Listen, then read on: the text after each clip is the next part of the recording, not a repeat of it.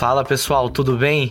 Que alegria ter vocês aqui comigo novamente em mais uma conversa do Agente Conversa, que dessa vez foi com Laís Ariose. Ela que é atriz, jornalista, pianista e palhaça doutora voluntária e tem comigo, além de uma amizade lindíssima, uma particularidade em comum.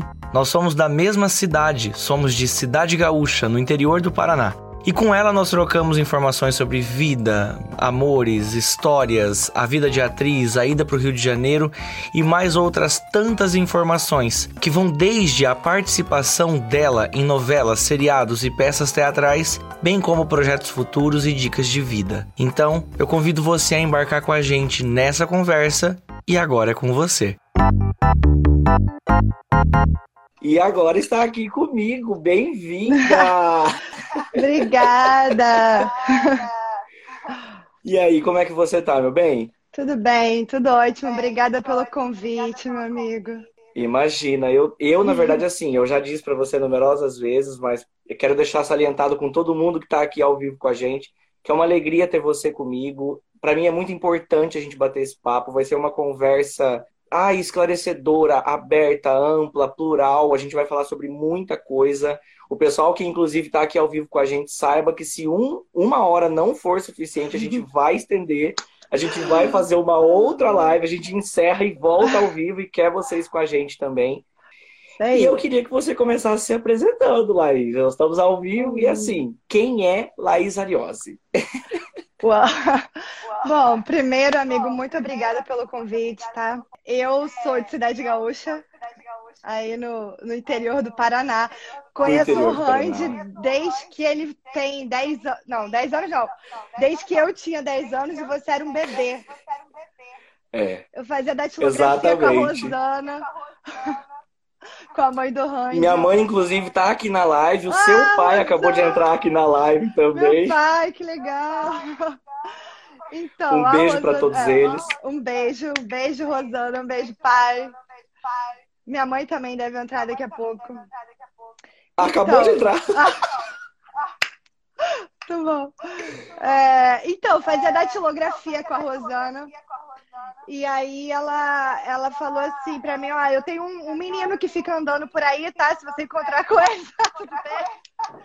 E aí eu tava lá Não se assusta. fotografia e o Randy sempre aparecia de fraldinha, todo bonitinho, assim, andando. Ai, que bonitinho! e hoje estamos aqui, olha como é a vida, né? Como é a vida, né? E muito feliz. Nossa, assim, eu, eu, eu...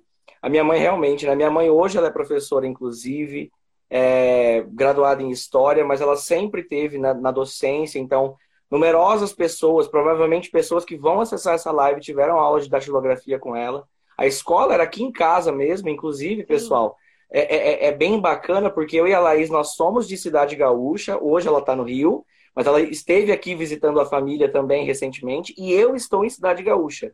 E a gente mora na mesma rua, então, assim, eu consigo chegar na casa da Laís a pé, porque é realmente muito perto, assim. E a Laís realmente fez aula com a minha mãe, é, de datilografia e, e, realmente, assim, eu tenho, eu tenho dois irmãos, nós somos irmãos, nós somos em três, né? E aí eu era o mais novinho mesmo, e correndo de um lado para o outro da escola e tudo mais, e hoje eu tenho esse, essa alegria de conversar com a Laís da forma que nós somos, sendo quem nós somos, né? Verdade. E isso me traz uma alegria sem tamanho, assim. Verdade. Quanta coisa, a sua né? mãe acabou de falar para eu visitar ela. Vou, Deise, eu prometo uma visita ah. aí. Prometo, Vai, inclusive mãe. estou com saudade de você, viu? Bom, vou contar minha história. Betânia, Betânia aqui do meu lado, gente. Gente, você Betânia está querendo participar da live. Bem-vinda, Betânia. Ai, oh... oh, meu Ô, Deus dá do céu, que fofura. Pelo amor de Deus, dá licença. Vou ter que fechar a porta. Então, bom, amigo, vamos lá, vou concentrar. Eu saí Imagina. de Gaúcha em 2000 e quatro, na verdade, eu fiz duas viagens para o Rio de Janeiro. A primeira foi em 2004, final do ano, mais ou menos. E essa história é muito boa, que eu ia, estava no Drummond, em Cianorte. E, bom, mas antes, eu, eu posso voltar um pouco? À vontade, eu hoje acho, aqui. Eu acho muito importante eu falar sobre o piano, né? Porque foi aí que começou a arte na minha vida. Justamente. É, então, o, o piano eu comecei a fazer com sete anos no Conservatório Opus 95, que era o conservatório da Dona Lúcia e da Raquel Bareia. E apesar de Gaúcha, assim, não ter uma cena cultural muito ativa, na época que existia o conservatório, era muito ativo, né? A gente tinha audição todo final do ano, a gente, é, várias, várias apresentações ao longo do ano também. Então, assim, não era só aquela coisa de dezembro, final do ano. Mas independente disso, o conservatório ele foi o primeiro passo assim para eu, eu, ter essa libertação artística, sabe? Porque na minha família não tem nenhum artista. É, eu não, assim, não se falava em ser artista como profissão, né? Nunca ninguém falou, então era uma coisa que nunca passou pela minha cabeça. Mas é, é importante falar da Raquel e da Dona Lúcia, porque elas foram as primeiras pessoas que deslumbraram assim um pouco em mim, sabe? E o pessoal da escolinha Só Nascente também, as professoras de lá, sempre foram muito, muito abertas artisticamente. Então, elas sempre me deram força, assim, falavam, sabe, elogiavam as coisas artísticas que a gente fazia, davam valor. Então, eu não posso deixar de agradecê-las de jeito nenhum. Então, foi isso. Aí eu me formei em piano com 16 anos e eu queria fazer medicina, né? Eu achava que meu sonho era ser médica, porque eu admiro muito essa profissão. Então, era uma coisa assim que eu achava que era para mim. Mas não foi. Mas, ai, a vida e o futuro, eles são tão. São tão eu não sei nem se é engraçado, não sei, não sei definir o termo, mas. Ah, aham. Aham. Pois é. Você tá me ouvindo direito? Que eu tirei o fone. Eu tô, aqui eu tô ouvindo tranquilo. Eu não então, sei tá. se o pessoal também segue, continuando, tá? tá. O pessoal vai, vai comentando aqui pra gente.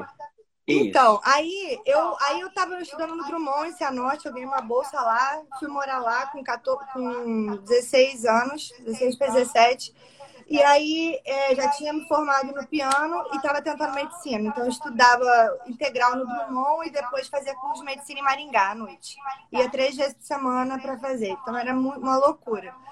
Aí um belo dia, uma irmã de uma amiga minha do ônibus, que a gente ia no ônibus, né, para Cianorte, ela, antes, antes de eu morar, né, que eu fiquei indo três anos para Cianorte no ônibus, ela falou que estava tendo uma agência de Londrina que estava fazendo um casting, assim, para modelos.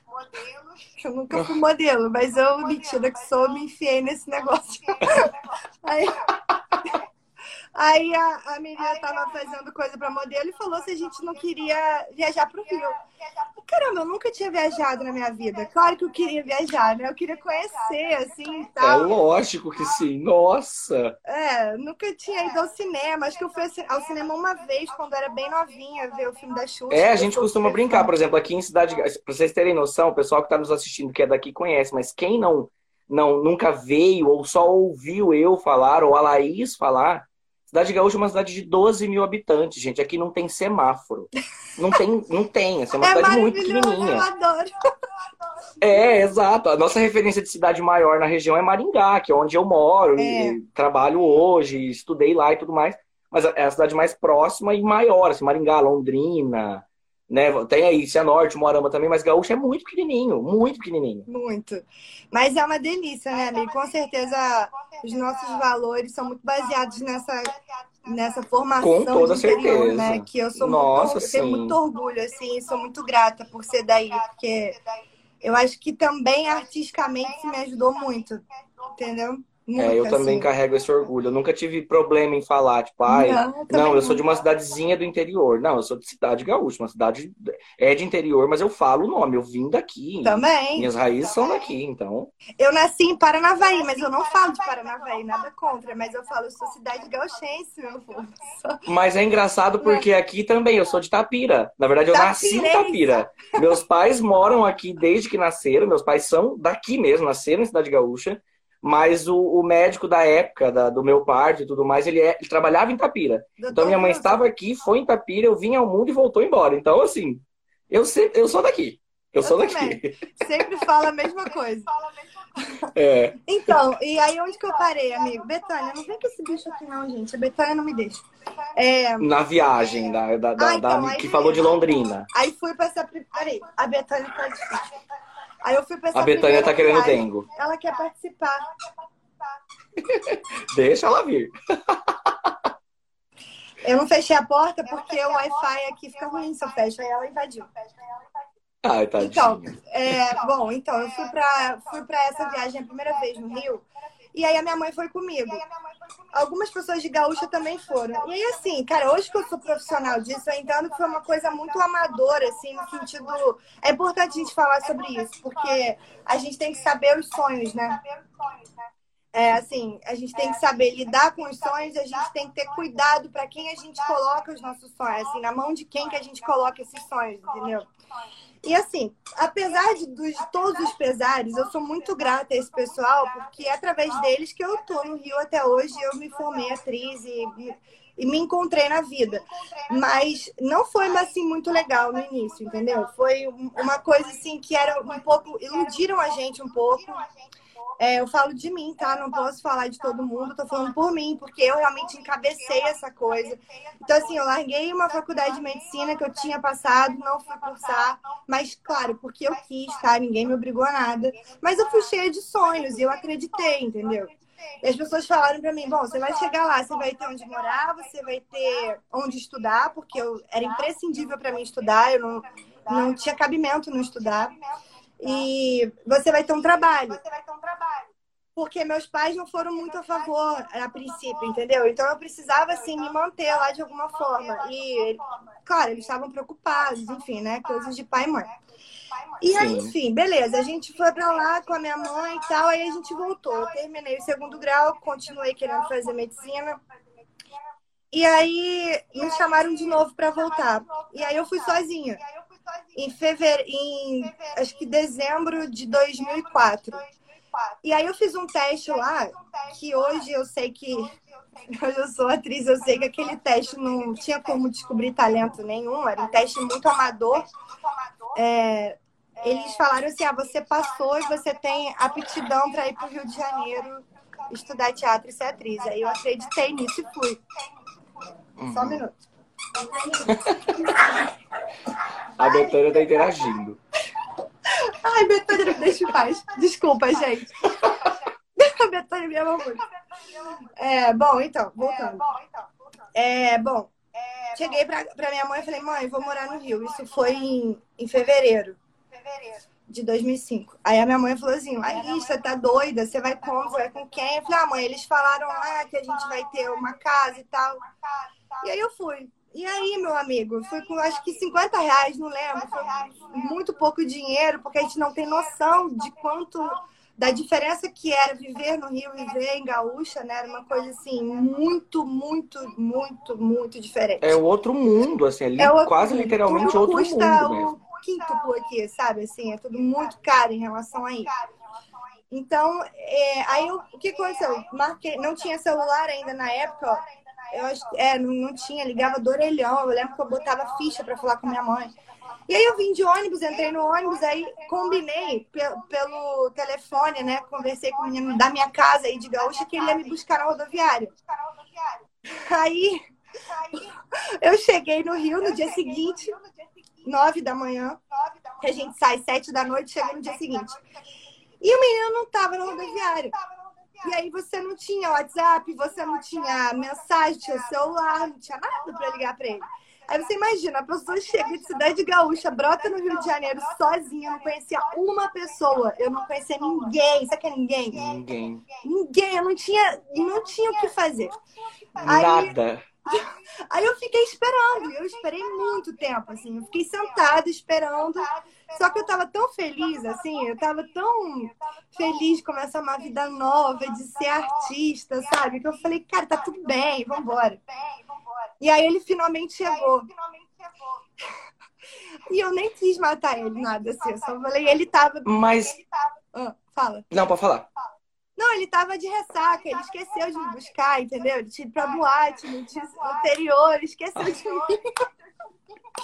Ai, Ai, gente, a gente, a gente às vezes paga também, assim, pelo erro, alguma coisa assim, e, e é, é, é, bizarro pensar nisso, né? Mas, além, é, é muito legal, lá, amiga, a gente, a gente ter falado isso, assim, ter citado essa ida também, porque, assim, pensando pelo lado de sair de uma cidade tão pequena, e assim, uma cidade de 12 mil habitantes, sobretudo, por exemplo, eu sou essa pessoa aqui, e você também é essa pessoa aqui, todo mundo nos conhece de certa forma, assim, quase que a cidade inteira sabe quem é a Laís. Sabe? Sabe que a Laís é, é, é filha da Daisy, sabe que o Randy é filho da Rosali do Id, sabe, sabe da sua trajetória. Só que a gente enfrenta uma, uma questão que é muito assim: o sair daqui parece muito fácil. Ai, um beijo pra Tainá, sua irmã tá aqui. Beijo, beijo Tata. Tá... tá morando aqui também no Rio. Isso, é verdade. Ela já veio de Malta, né? Já veio, já. Já tá no Rio. Tá no Rio de volta. Um Sim. beijo enorme. E, e até mesmo para Tainá, inclusive, isso serve também. Porque quando a gente fala de sair daqui, de uma cidade tão pequena, a gente passa por situações que são assim, que, que são totalmente as opostas que você passou, e que você vai relatar aqui também pra gente, é claro. Mas muito assim, não, saiu porque é fácil. Ah, pai e mãe, tava lá, tipo, é muito simples. Foi pro Rio de Janeiro porque, ah, claro, com apoio, é, é muito fácil ir. E não foi bem assim, né? Não. Foi assim, eu sou muito grata aos meus pais, porque depois de um certo tempo eles começaram a entender, porque assim, é aquilo, né, Randy? A gente não pode culpar ninguém, muito menos os nossos pais. A gente vem de uma cultura que, como eu te falei, ninguém nunca ensinou que ser artista era uma profissão, como qualquer Exato. outra, inclusive como ser médico, né? E, e uhum. tem tanto valor quanto. Então, assim, era uma coisa muito difícil, assim, eu acho que as pessoas desacreditavam de mim, sabe? Achavam, ah, essa garota tá deslumbrada, vai voltar. E eu vim assim, eu tinha tanta força, eu tinha tanta garra que eu aguentei tudo, sabe? Eu aguentei muita coisa, assim, que muita gente não faz nem ideia. E não me arrependo de nada, foi um grande aprendizado. Mas eu fico muito triste quando eu ouço assim essas histórias, sabe? Ai, tem a pai, mãe ajudou. Porque, cara, a gente não pode julgar ninguém. Gente não sabe o que, que a pessoa está passando, entendeu? E os meus pais, eles não tinham tanta condição de me ajudar vivendo no Rio de Janeiro naquela época. Então, eles fizeram o que podiam e, e, dentro do que eles acreditavam também. E foi muito bom. Mas vou te falar, fácil não foi. Foi muito perrengue. Mas muito, meu amigo. Muito perrengue mesmo. Eu morava, o, o pessoal da Graça Nossa, que a gente até foi pra Gaúcha, depois a gente vai falar disso. Nós morávamos Ai, em, em 12 pessoas. 12 pessoas. Num apartamento de dois quartos, com um banheiro. Então, assim, a gente pagava 87 reais de aluguel. Se eles estiverem aqui, depois eles comentam também. É, e a gente trabalhava muito, sabe? Porque, como eu falei, eu cheguei lá e eles falaram que ia ser uma coisa. No dia seguinte, eu entendi que não era nada do que eles me falaram. E eu falei: se eu não correr atrás aqui, eu tô ferrada. Então, eu comecei a fazer figuração no Projac. No dia seguinte, fiz um ano de figuração na Globo. E eu fazia três, quatro novelas por dia. Eu saía de casa quatro e meia da manhã, pegava um ônibus, sem conhecer nada, tá? Assim, uma cidade enorme, a gente não conhecia direito, mas eu morava perto do Projac, ali, é, um, um, prédio, um, um, vários condomínios que é conhecido como Espigão, lá no, aqui no Rio, em Jacarepaguá. E eu morava com todo mundo lá. E, e a gente fazia figuração, que era o que dava para sobreviver, porque eles pagavam na hora, assim, entendeu? Então a gente tinha dinheiro rápido. E, aí eu comecei... e figuração é chegar e fazer. Tipo, é, che... chegava é, no Projac. Tem que se cadastrar numa agência, mas é super fácil. No dia seguinte ah. eu me cadastrei, no dia seguinte eu comecei, entendeu? Foi assim, dois dias depois já estava Muito rápido. no Projac. E aí, aí muita gente falava assim: ah, ser figuração, é, ser figurante é mole, alguém vai te ver ali atrás e vai te chamar para um teste. Aí as pessoas queriam passar assim atrás. Né? Olha. Sim. Gente, eu, eu, eu, eu, falava assim, pelo amor de Deus, galera, por que, que vocês estão achando que é fácil? Não é fácil. Assim, pode ter uma história ou outra, claro. Mas, não é muito raro. E eu sabia que eu não era essa pessoa. Sabe quando você sabe que você não é essa pessoa? Eu assim, gente, eu vou ter que ralar. Eu não sou essa pessoa. Aí... Você fala, tipo, meu, eu tô disposta a aprender. Tô... Você pensou, né? Tô disposta a aprender, eu tô disposta a ser essa pessoa. Mas atualmente, assim, a gente, a gente conhece até onde a gente pode ir, né? Cada vez mais. Por isso que a gente sempre gosta de avançar. Eu sou muito do estudo, né? Eu sou muito cabeçuda, assim, eu gosto muito de estudar. não me sinto segura se eu não, se eu não estudei alguma coisa e vou fazer aquilo, entende? Então eu não me sentia apta para. Eu não tinha nem a pretensão disso. Eu queria mesmo fazer uma faculdade. E, enfim, aí lá no Projac eu conheci muita gente legal e as pessoas começaram a me indicar coisas para fazer, porque eu não conhecia nem nada no Rio de Janeiro, assim. Não conhecia praia, não conhecia Zona Sul, não conhecia teatro. Zona Sul, porque a maioria dos teatros fica na Zona Sul, no Rio. Por isso que eu mencionei a Zona Sul. E as escolas também, as melhores escolas ficam aqui e tal. Então, enfim, é, aí eu comecei a perguntar: o que, que eu preciso fazer? Aonde eu estudo? Aonde eu vou? Quem eu procuro? E as pessoas começaram a me indicar a CAL, Casa das Artes Laranjeiras, a UFRJ, a Unirio. É, a, não tinha ainda a escola do Wolf Maia na época, mas o Tablado então, várias escolas que já existiam. O Getty, que depois virou No Espaço, que é uma escola muito boa também, do Daniel Nigri, que é um cara que eu admiro muito, que, foi, que eu estudei lá também. Resumindo, eu fiz quase todos os cursos do Rio de Janeiro, que você imagina. Que eu, eu queria ser boa nisso, assim. Eu queria estudar a parada. E aí, Fiz figuração lá um ano, trabalhava demais, não tinha folga, não ia pra gaúcha, não tinha Natal, não tinha Ano Novo, não tinha Réveillon, não tinha Páscoa não tinha nada. Sabe que é nada? Tudo só trabalhando, todos os dias, todos os dias. Juntei uma graninha e fui fazer a cal. Aí, na, aí me mudei dali do, do Espigão, fui morar com outras pessoas em Laranjeiras. Aí quatro meninas, diminuiu a quantidade. E aí meus pais começaram a me dar uma ajuda ali para pagar o aluguel, que na Zona Sul era muito mais caro, aquela coisa, né? Começou a apertar e tal. E a Cal eu, eu pagava, é, meus pais me ajudavam também um pouco, eu tinha esse dinheiro guardado, eu era bolsista, sabe? Eu trabalhava no teatro, então eu fazia sempre um. dava um jeito de estar tá fazendo alguma coisa para ter uma bolsa. Foi sempre assim a minha vida aqui no Rio estudando. E trabalhando também, continuando trabalhando e tal. Bom, aí fiz a Cal, eu me formei na Cal. Três, quatro anos de faculdade. Aí eu achei que eu ia trabalhar, né? Eu falei assim, bom, tô sem Tô formada, né? Uhul, tô formada. Não, uhum. foi assim. Não aconteceu. É, é eita atrás de eita. Eita atrás de eita. O que acontece? Ninguém. Agora as coisas estão mudando, mas na minha época, em 2008, quando eu me formei, ninguém ensina que você sai da faculdade de ator e você precisa saber se produzir. Você é um empresário de si mesmo. Você tem que ser um empreendedor. Mas ninguém ensina a gente a produzir. A gente aprende a atuar, a dirigir, a fazer luz, figurino. Mas a gente fica refém de um mercado que fica abrindo teste quando abre, quando você sabe, quando, sabe? E aí vem aquelas panelas, aquelas indicações, aquelas mil coisas todas que a gente se frustra. E aí eu falei, gente, não dá, eu não vou conseguir desse jeito, assim, não, não conheço ninguém, não tenho, né? Como que vai ser? Já estava conhecendo uma galera do teatro, mas todo mundo tava igual a mim, ninguém tava bombando. Apesar de eu ter feito assim, faculdade na mesma época que o Porchat, que a Tata Werneck, que a Cacau Protase, várias pessoas que estão bombando hoje, também na nossa época era todo mundo ferrado, entendeu? Então, assim, todo mundo ralou muito para estar onde está hoje.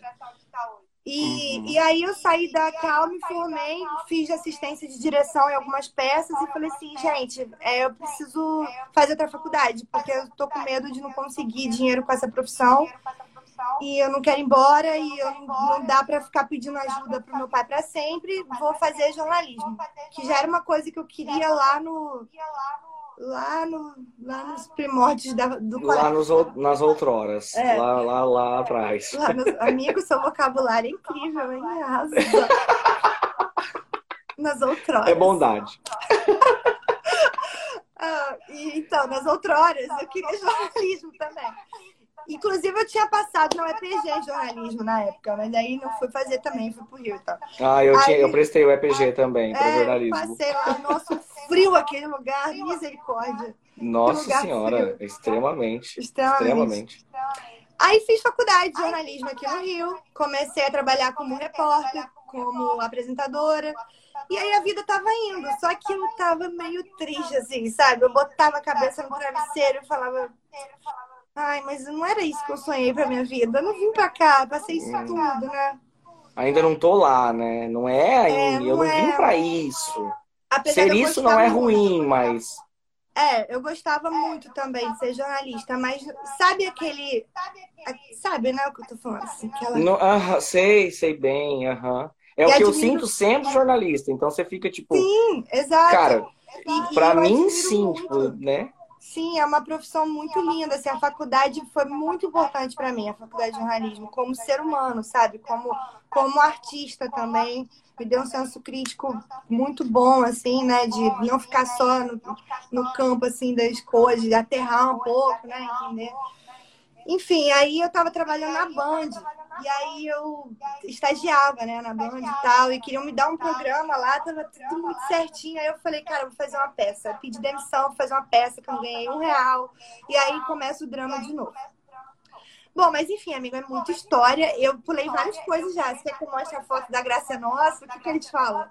É, eu vi, eu vi que os meninos. Pessoal, na verdade, assim, quem tá aqui com a gente ao vivo, que já entrou, que comentou aqui, beijo enorme. A gente adora ter vocês aqui. Estamos muito felizes com a presença de cada um. Eu vi que eu acho que o Leandro já entrou, o Leandro tá aqui, o pessoal da Graça é Nossa tá aqui. Ah, eu acho que vamos, vamos começar falando da Graça é Nossa, porque a Graça é Nossa, veja. Para você foi algo que começou ali em 2005. Ai, gente, sim. Meus amigos, deixa eu ver se foca melhor. Gente, é, eu, não sei, eu não sei se o pessoal vai conseguir ver, talvez, mas, gente, a graça é nossa, pessoal, foi algo tão legal, porque a graça é nossa, veja, a Laís já estava no Rio de Janeiro, mas a Laís veio para a cidade gaúcha com a graça é nossa em, em, em cena. E imagina, você traz para a cidade, sua cidade natal, no caso, uma peça de teatro. Tá aqui, ó, desculpa, ele tá ele aqui. Tá aqui ó, o Leandro tá aqui. lindo essa foto. Bem-vindo, miojo. Gente, eu tinha o miojo no MSN. Eu acho que ele nem vai lembrar disso, Porra, assim, porque. No camarim pequenininho lá na peça. Isso, eu tava no camarim. E assim, eu, eu, fiquei, eu lembro que eu fiquei muito vislumbrado com, com, com a peça e eu conheci eles. Eles ficaram na sua casa, que é essa casa que eu falo que é aqui na mesma rua que a minha. Então, assim, eu acho que vamos começar com a Graça é Nossa, porque a gente vai passar por tanta coisa. A gente vai chegar em Me Chama de Bruna, a gente vai chegar em tipo assim, meu, você conhece o Porchat? A gente vai chegar em muita coisa, muita coisa. Então, como que foi assim a graça é nossa? O entra aqui pra assistir, maravilhoso. Mas não, gente, eu acho que eu, eu acho que eu só dou a, le... a pressão, só dá uma 9 por 4 ela dá uma baixada. Aí depois eu falo, bem-vindo, Porchat, obrigado pela presença. Mas joga pro universo, amigo, ó, tem que jogar pro universo. O universo tá aí. Ex Porchat vai, vai, vai entrevistar o Porchat, já tá feito. Já tá aqui, ó. Já tá. Ele, ele, é um dos meus nomes. Deixa comigo, deixa comigo. Bom, é, a graça nossa foi o seguinte: a gente morava no Espigão, nós morávamos juntos no mesmo apartamento, nós todos da foto. E a gente, que, a gente já entendia no inconsciente que a gente precisava se produzir, escrever uma peça. A gente não tinha estudado ainda em nenhuma escola, a gente estava fazendo um curso da Dona Selma. E hoje, você lembra da Dona Selma? Dona Selma era uma senhora que tinha unha desse tamanho, juro pra você, era uma unha do Zé do Caixão, enorme. Deus o tenha, a Dona, Célia, Dona Selma já faleceu, mas ela foi muito importante pra gente. Dona Selma tinha um curso e a Dona Selma cobrava para dar DRT que não é muito legal isso, né? Para quem não sabe, DRT é o registro de ator. Você precisa ter DRT para trabalhar. E nós não quisemos o DRT com a dona Selma a gente queria estudar. Então a gente fazia o curso dela, mas não compramos esse DRT e continuamos lá seguindo a vida, fazendo nossa figuração e tal.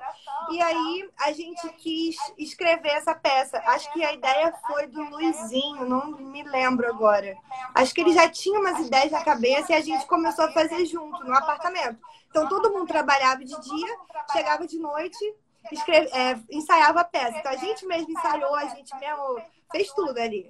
Produziu e fez tudo. Tudo. E aí, foi.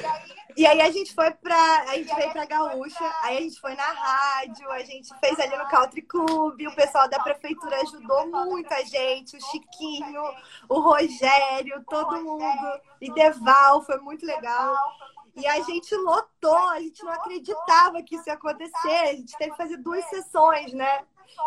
Eu lembro como se fosse hoje. Eu lembro muito. Nossa, era muito, foi muito bom. Muito legal.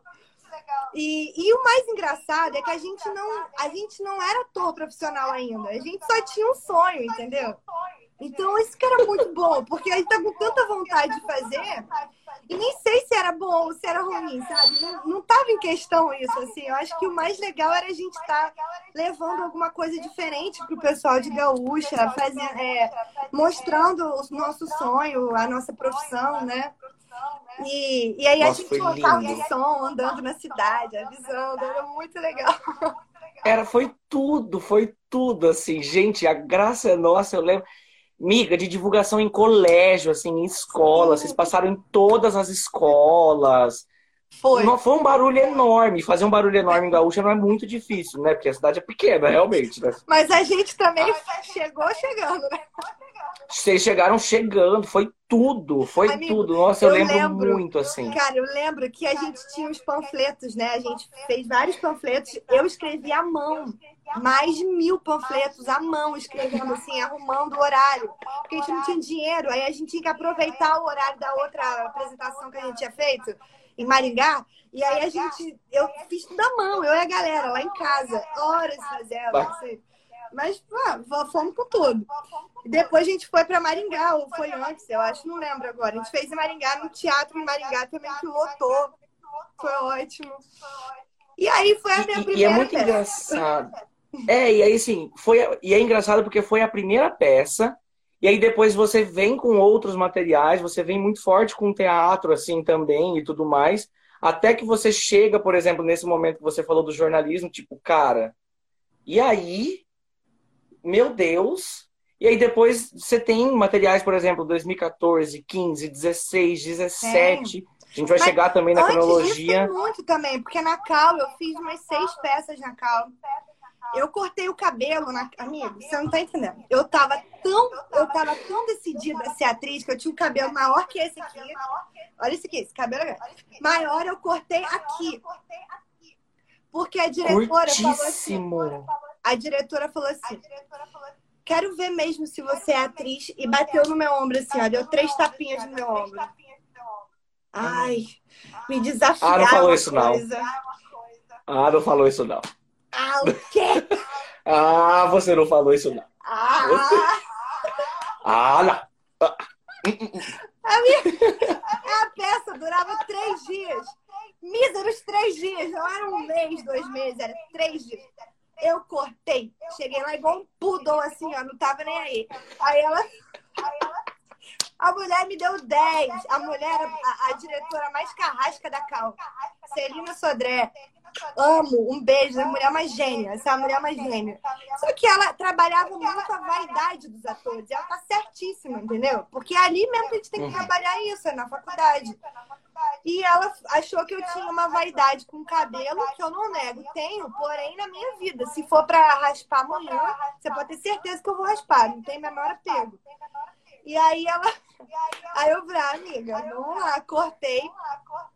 E fiz o Ismael, era um andrógeno, um personagem bem legal. Eu raspei a sobrancelha também, fiquei sem sobrancelha. Foi uma experiência incrível. É. Nossa, é, é, é, é, uma coisa assim que mexe realmente mexe. assim com a. E aí eu fiz, aí antes tudo, né? disso, né? eu fiz o Raul Fora da Lei, essa peça aqui, com o Roberto Bom Tempo, que a, é, foi a minha primeira peça profissional, digamos assim, né? Com bilheteria, cobrança de ingressos e tal. Viajei com eles a gente foi pra. Nossa, eu lembro, eu lembro que na época, assim, quando você tava em cena com, com, com o Raul Fora da Lei, assim, eu lembro que.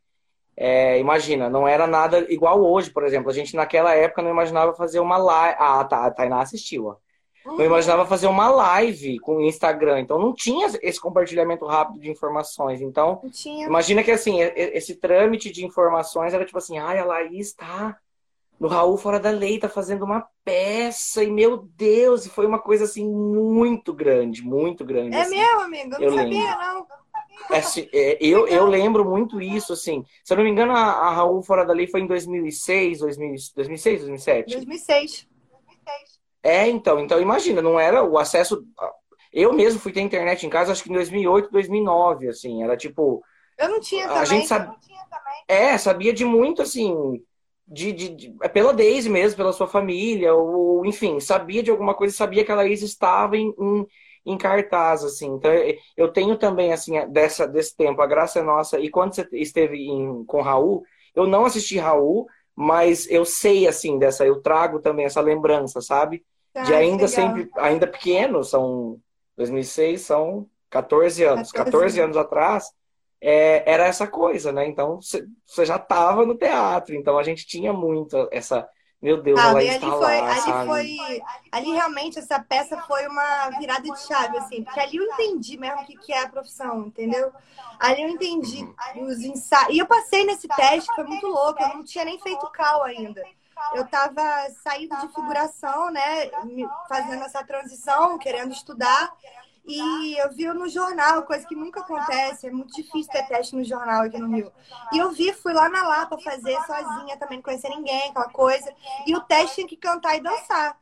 E, gente, eu não canto, todo mundo sabe que eu não canto, mas eu já fiz seis musicais, só Deus sabe como. O Deus, os deuses do musical me chamam. Fiz seis musicais, como, gente? Mas o que acontece? ah, mas por conta do piano também. Então, foi pelo piano, mas o coro eu, eu, engano, entendeu? Quando tá ali eu e mais de 20, a gente dá aquela enganada. Aí vai, dá um... carão e vai. Só, só solta uma voz ali de vez em quando. E daí o povo já. É, só e volta e. Gente, bora. Então... Mas aí foi isso, o ritmo me ajudou muito. Eu lembro que tinha um teste de ritmo que era muito difícil e eu consegui fazer. E aí o bom tempo, ah, essa menina e tal. E aí, assim, o que, que eu fazia basicamente? Era um, era um monólogo com intervenções de dança e música. Então, a gente era bom tempo mais atuando, né? Falando, e a gente entrava com ele e fazia os números musicais. E aí eu fazia todos, dançava lá e amei, assim, foi tipo uma descoberta. Ai, foi incrível, foi incrível. Eu amei. Eu amei. Um bom tempo ele estava na direção, mas ele era o protagonista. Ele era, era o protagonista. protagonista. Era o protagonista. Uhum. Ele fazia o Raul, né? E a história do Raul Seixas é muito linda, né? Então, era, era tudo muito incrível, assim. Eu tava descobrindo o teatro, o Raul Seixas, que era uma, uma, um artista que eu não tinha me aprofundado ainda com 17 anos, né? Não, sei lá, meus pais não ouviam muito Raul, não era uma coisa que veio passando de geração em geração, né? Então, e é um artista super incrível, assim, as, as letras dele incríveis. Enfim, aí eu fiz, depois do Raul, entrei para Cal. Na Cal. Aí no teste eu conheci cinco amigos, que são meus amigos até hoje, e a gente decidiu entrar juntos na Cal, fazer o teste da Cal juntos. E lá fomos, e fizemos, e nos formamos juntos também. Isso foi muito legal. E aí na Cal... a, professor, a, a, professora Iracilda, que é aqui com a gente, ela acabou de perguntar, assim, para pra... Eu, isso aí, pessoal, vamos conversando, a gente está aqui para trocar uma ideia, então, assim, ela a diferença de musical e, por exemplo, uma peça de teatro que não seja um musical, que seja um monólogo um drama, alguma coisa assim. Tem, tem, tem diferenças assim? É, bom, ela falou que é mais fácil ou difícil, né? Não, não, não é nem mais fácil nem difícil, assim. A diferença é que um musical tem músicas, né? A gente canta, então, pode, pode ter música ao vivo, assim, com instrumentos ao vivo, uma orquestra ou uma banda, ou pode ser gravada uma base e a gente canta em cima da base. Mas é teatro também, a única diferença é que tem, é, a gente canta junto e dança. Né? E, e geralmente, assim, tem uma diferença entre musical e peça musicada. Porque uma peça musicada, por exemplo, é uma peça que ela tem intervenções de música. Né? Ela não é inteira um musical, né? O musical mais forte deles são músicas. É uma história contada através de músicas, né? Ah, entendi. É mais ou menos isso. Mas é tudo em teatro, tudo dá trabalho também, tudo, tudo é difícil. Tudo, tudo ali, tá tudo em cena, é ao vivo, abriu a cortina, fez o sinal. Tamo ali. Gente, a Tainá aqui falou uma coisa que é importantíssima. Randy, você não vai acreditar. Você não vai acreditar. Na minha formatura de teatro da Cal, a minha mãe tinha aquela maquininha, não era celular, não existia esse negócio de celular com foto. Máquina de. Não era nem de filme, não, era aquela digital já. Aquela digital, máquina digital, tipo é. Samsung, Olímpicos, Isso. tudo. A, a câmera digital. A minha, a minha, irmã do meio maravilhosa apagou todas as fotos sem querer. Ela foi olhar, ela era pequenininha. Acho que ela tinha uns. Quando você tinha, Tainá? Uns 12 anos, não sei. Deixa eu ver, eu tinha, eu tinha 20, ela tinha. É, 12, ela tinha 12. Cara, ela apagou tudo, não tem mais nenhuma foto. Eu não acredito! Mas ficou, essa, essa é a memória que ficou guardada. Cara, a cara da Tainá, eu lembro até hoje. a cara que ela fez, ela fez uma cara assim, tipo, eu fiz merda, mas será que dá pra voltar atrás? O que, que eu fiz? E você nunca bom. conseguiu recuperar nada? Não, mas assim, era foto, eram fotos que a minha mãe fez dos bastidores, é, da gente ali. Mas é, eu tenho foto da peça, né? Tem, eu até separei ah, aqui, porque o fotógrafo tirou, né? A gente tinha um fotógrafo que. Só que as fotos, assim, essa, essa aqui que eu era Eletra, fiz Eletra. Aham. Uhum. Que é um personagem incrível também. Que ah, personagem. E a Eletra foi para a formatura da Cal. Foi, para a formatura da Cal, direção do Marcelo Morato. Ó, aqui tá, assim, tem personagens que.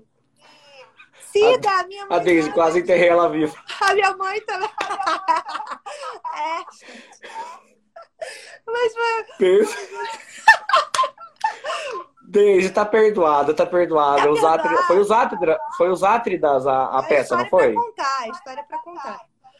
É, eu, o que eu, eu, é importante que eu quero falar aqui que todos os personagens que eu fiz, claro que uns mais, outros menos, mas eles me moldam muito como pessoa na vida também, sabe? Porque é tão incrível assim você conseguir ter a simpatia e conseguir entender to, todas as camadas que tem o ser humano, que você viver essa gente, Rúbia falou que o pai dela tem bastante.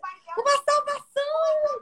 É, Rúbia, você veio em bom momento, Rúbia. Bem-vinda, inclusive. falou comigo também. Rúbia fazia clitemnestra maravilhosa. Rúbia, uma salvação depois de do... quantos anos, gente? Doze anos depois. Doze anos. Eu tô chocada. Depois de 12, isso vai merecer publicação no Instagram com essas fotos e marcar Ai, a Tainá ainda. Muito obrigada, amiga aí, Tatá. Quero todos os shots, pelo amor de Deus. Eu era muito baby, cara. Eu era muito baby. Tinha uma carinha de, de menina demais, assim, muito fofinha. Enfim, aí foi isso. Aí na Cal também fiz é, Bonitinha, mais ordinária, do Nelson Rodrigues que foi uma peça muito, muito incrível também. Meu pai, eu lembro meu pai falou assim: "Eu te criei para isso". Meu Deus! Não, porque o que acontece? Eu apanhava na peça, só que às vezes dava uns tapinhas de verdade, entendeu? Porque não era, né? Às vezes batia um negócio e ficavam uns rostos, assim, umas coisas que eu também me jogava no chão. Eu era uma coisa assim muito visceral, entendeu? E aí eu ficava uhum. cheia de roxo. E aí meu pai falou isso. Só que, claro, ele falou assim, num tom sério, mas de brincadeira, entendeu? De brincadeira. Uhum. Ficou marcado na minha mente até hoje. Aí depois disso eu fiz é, Baal, que é, foi com o Oli Redman também na Cal, que eu tava, já tava com o cabelo curtinho, foi, foi depois do que a Rúbia também fez. A Rúbia que era protagonista da peça, inclusive. Fanny Alexander, que é um filme do Bergman, um filme incrível. E a gente fez essa peça com a Celina Sodré. Depois foi um musical com Paula Afonso, aí, ó, já foi o segundo musical da vida. Olha aí. A ah. adaptação do filme da Bjork, Dançando no Escuro, que é um filme incrível também. Nossa, sim, a Bjork é. Nossa, Bjork é maravilhosa. Bjork, ela... É, nossa, a... ela é visceral, ela é vis... Não, Ai, e, a Juliane nossa. Bodini, que é a nossa amiga que fez a que fez a, a personagem da Bjork, ela fez incrível, incrível, assim. Inclusive, depois de 10 anos, ela produziu essa peça aqui no Rio, com ela sendo protagonista também. Ela conseguiu os direitos com Lars von Trier e fez. Incrível, né? Nossa, incrível. incrível. Sensacional, sensacional. E aí depois eu fiz os Átridas, que é essa que a gente perdeu as fotos, mas que já recuperamos. Que foi já recuperamos. A Ruby está aqui nos ajudando, Rubia. Você veio em ótima hora. Muito obrigado. A Tainá falou que vai conseguir dormir em paz finalmente, sim. E conseguimos recuperar. Depois de 12 Mas, anos. Ô, amiga, e, e, e a, ainda dentro das peças também, porque a gente vai voltar e vai falar sobre tantas outras peças, mas como que foi, assim, um pouco do processo, por exemplo? Quando que você começou a perceber que você fez a Graça é Nossa, você não tinha feito nem cal. Você fez cal, se formou e aí também teve é, as peças e tudo mais. Mas quando que você começou a perceber, por exemplo, assim, eu cheguei do Rio de Janeiro, eu estou, eu, eu não deixei de ser quem eu sou, eu continuo sendo a mesma Laís. Mas eu me, eu me formo e reformo a, a todo momento. Então, como que foi o processo de você falar, cara, eu já não sou mais a menina do interior, eu já não sou mais a atriz é, aspirante, eu sou formada, eu já não sou, eu, eu sou agora a atriz de que fez os átridas, os átridas e assim sucessivamente. Como é que foi essa percepção para você, assim? Ela tem sido. Ela tem sido. Vou te falar, hum. porque o que, que, acontece? É, eu demorei muito para começar a me empoderar como atriz, entendeu? Porque o fato da gente não estar tá, não tá fazendo um filme relevante, assim, é, tá sendo indicada para prêmio, ou estar numa novela da Globo, da Record, ou estar fazendo uma série no Netflix, etc. Parece que você não valoriza a sua história, porque também o todo não valoriza muito. Então, é um trabalho muito árduo de você entender que tudo que você fez tem valor sim, entendeu? E foi o que te fez chegar até aqui e chegar até onde lá na frente. Então, eu, eu comecei um processo com a Baixa, né? Que você já conhece, que você viu a live que eu fiz com ela, que é uma coach Assisti. maravilhosa. E ela tem me ajudado muito nesse empoderamento artístico.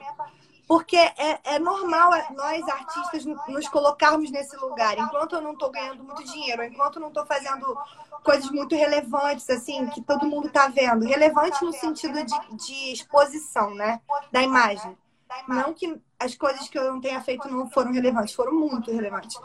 Mas, é, sabe, é, essa coisa, assim, você fica muito confuso.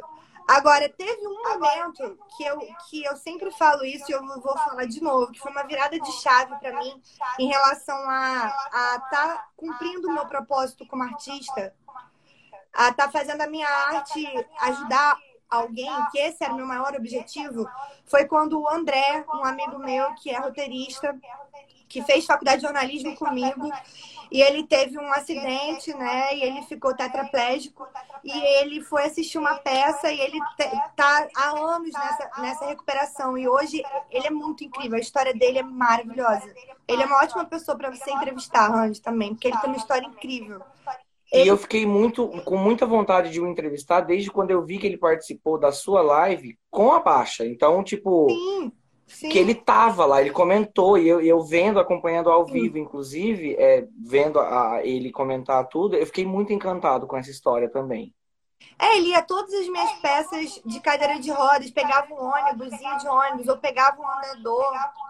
Sabe, assim, o cara é artista, ele é artista também, valoriza artista. Isso é, isso é muito legal.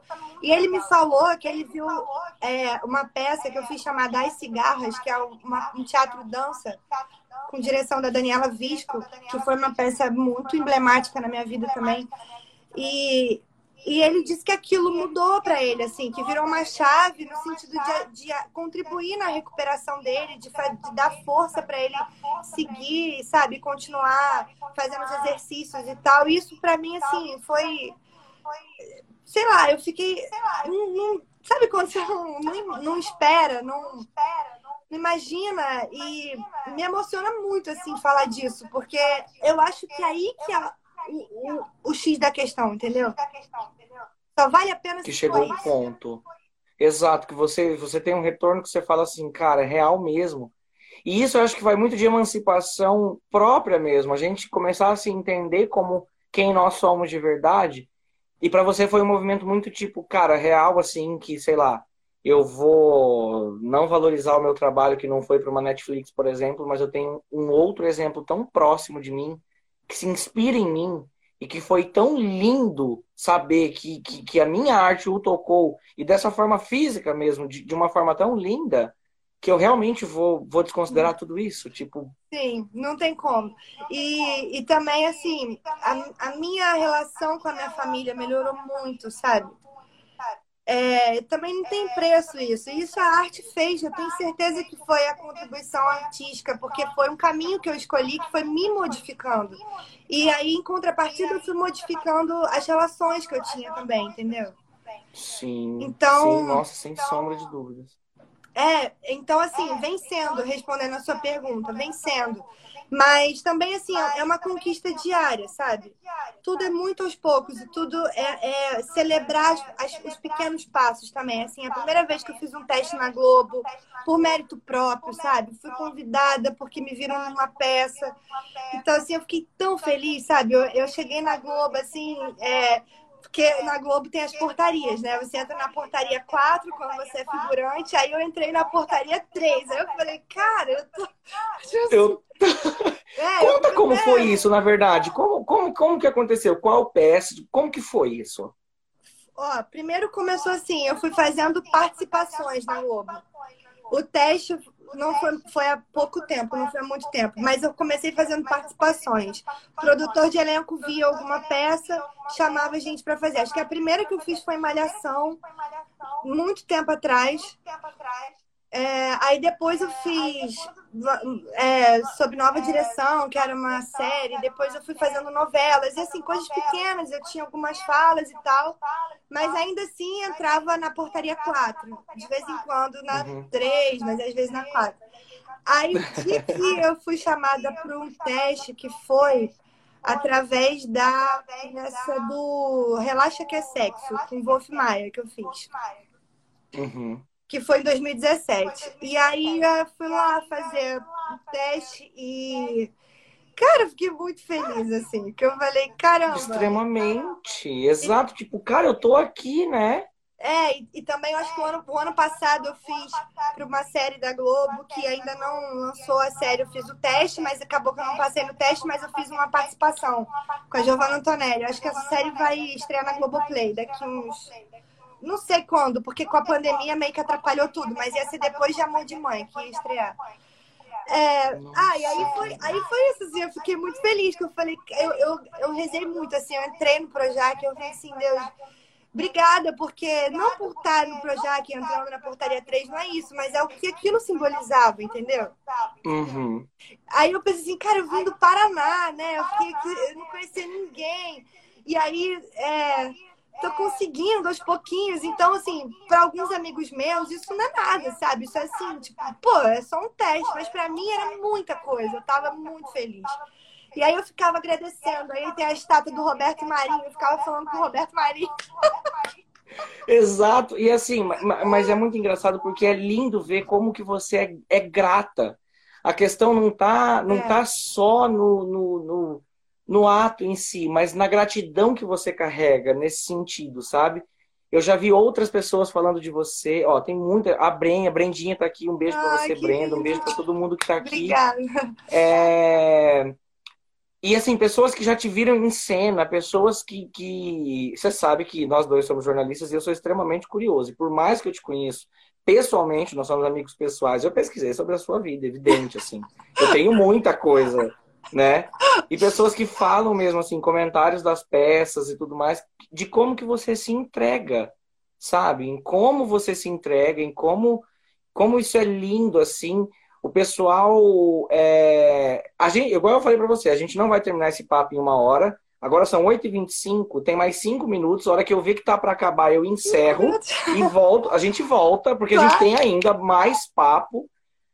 Mas falando sobre, sobre, sobre essa entrega mesmo, assim, é, é, é muito sobre isso, sabe? É muito sobre essa gratidão e, e, e, essa transformação mesmo. Você citando que a arte também é, melhorou a, a, sua relação com família. A sua família é incrível. Eu tenho contato com a sua mãe desde muito cedo também, com a sua irmã. Meu, a sua irmã é comunicadora tanto quanto a gente, entendeu? A Júlia também está aqui.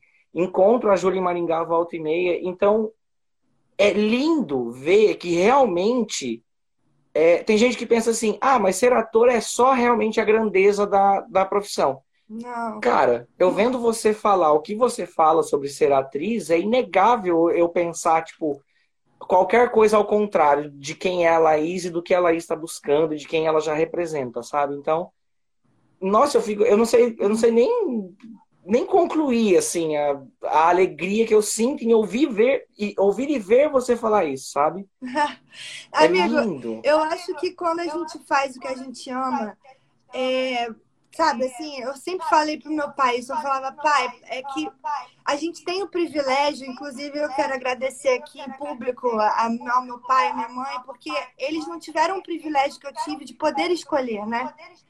Então, por aí eu já sou muito grata. Eu pude escolher. Eu não precisei fazer algo só para sobreviver e ganhar dinheiro. Então, que eles não puderam na época deles, entende? Então, assim, poder viver daquilo que você ama fazer não tem preço. Eu faço o que for preciso pela minha profissão de atriz, assim, claro, tudo que não ferir os meus valores, não magoar as pessoas, né, dentro dos princípios que eu acredito. Mas é, não é sacrifício nenhum nada, entende? Assim, eu trabalhei tanto de graça, mas tanto e aí eu ficava assim, gente, eu trabalharia de graça o resto da minha vida, se fosse preciso. Mas é que eu, eu quero viver disso também. Então eu estou fazendo agora um movimento contrário, que é também entender o, o meu valor enquanto artista. Porque a gente acaba esquecendo disso. A pessoa que é muito apaixonada, assim, acha que não precisa cobrar, entendeu? Mas eu preciso viver, né? Então, Exato, é. é. O amor, o amor ainda não paga as contas, não né? Então paga. não Se é pagar, só. Eu tava rica, porque eu tenho muito amor pra dar pro mundo. Eu confesso que eu também. Nossa, nossa. Eu sou nossa, tão sim. amorosa. É, e, e, e, pelo que você sente, assim, né? Eu acho que pelo que você.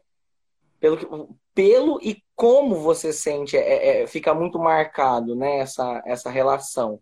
Assim, eu acho. Nossa, eu acho lindo. Eu, eu fico vislumbrado realmente de saber de tudo que, que já aconteceu, porque é muito visível, é muito notório, sabe? É. E assim, tudo que a gente vai fazer na vida, se a gente vai começar um empreendimento novo, se a gente vai tra fazer transição de carreira. Minha mãe está fazendo transição de carreira agora, sua mãe fez transição de carreira, sabe? Que é admirável, é incrível. E assim, tem uma frase que eu li uma vez, e nunca. Eu li não. Eu, é, eu li porque uma professora me mandou e eu li. Que eu falo isso sempre, do Aristóteles, que é mova. É, para você mover paixões nos outros, mova antes em si mesmo. Então é óbvio, entendeu? Se você quer que as pessoas se apaixonem pelo, pelo que você está fazendo, você tem que estar tá apaixonado.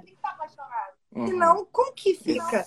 Entendeu? É, porque senão você não convence, né? É, e, e não é verdadeiro, sei lá, não é, não vem do coração, sabe? Então, eu acredito muito nisso, assim. Aqui começa a parte 2. E agora a gente tá pronto pra. Ah, a Brenda falou que tá top, então tá perfeito. Ô, oh, Brendinha! Ai, Brendinha, saudade também. Nossa, faz tanto tempo que eu não vejo a Brenda, menina do céu.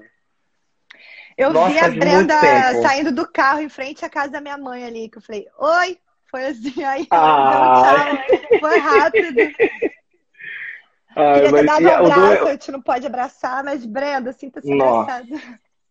Exato, Brenda, também. Sinta-se abraçada. A gente está vivendo em um período tão, tão difícil, né? A Laís esteve em Gaúcha, inclusive nós não nos vimos pessoalmente, exatamente por, por conta dessa responsabilidade aí que a gente está passando, mas que é algo necessário e eu mal posso esperar pela hora de ir para o Rio de Janeiro e aí finalmente a gente, nossa, voar e sair junto com você e com a Tainá. Gente, eu não vejo a hora eu tenho uma amiga pessoal também que está no Rio de Janeiro, jornalista, se formou comigo.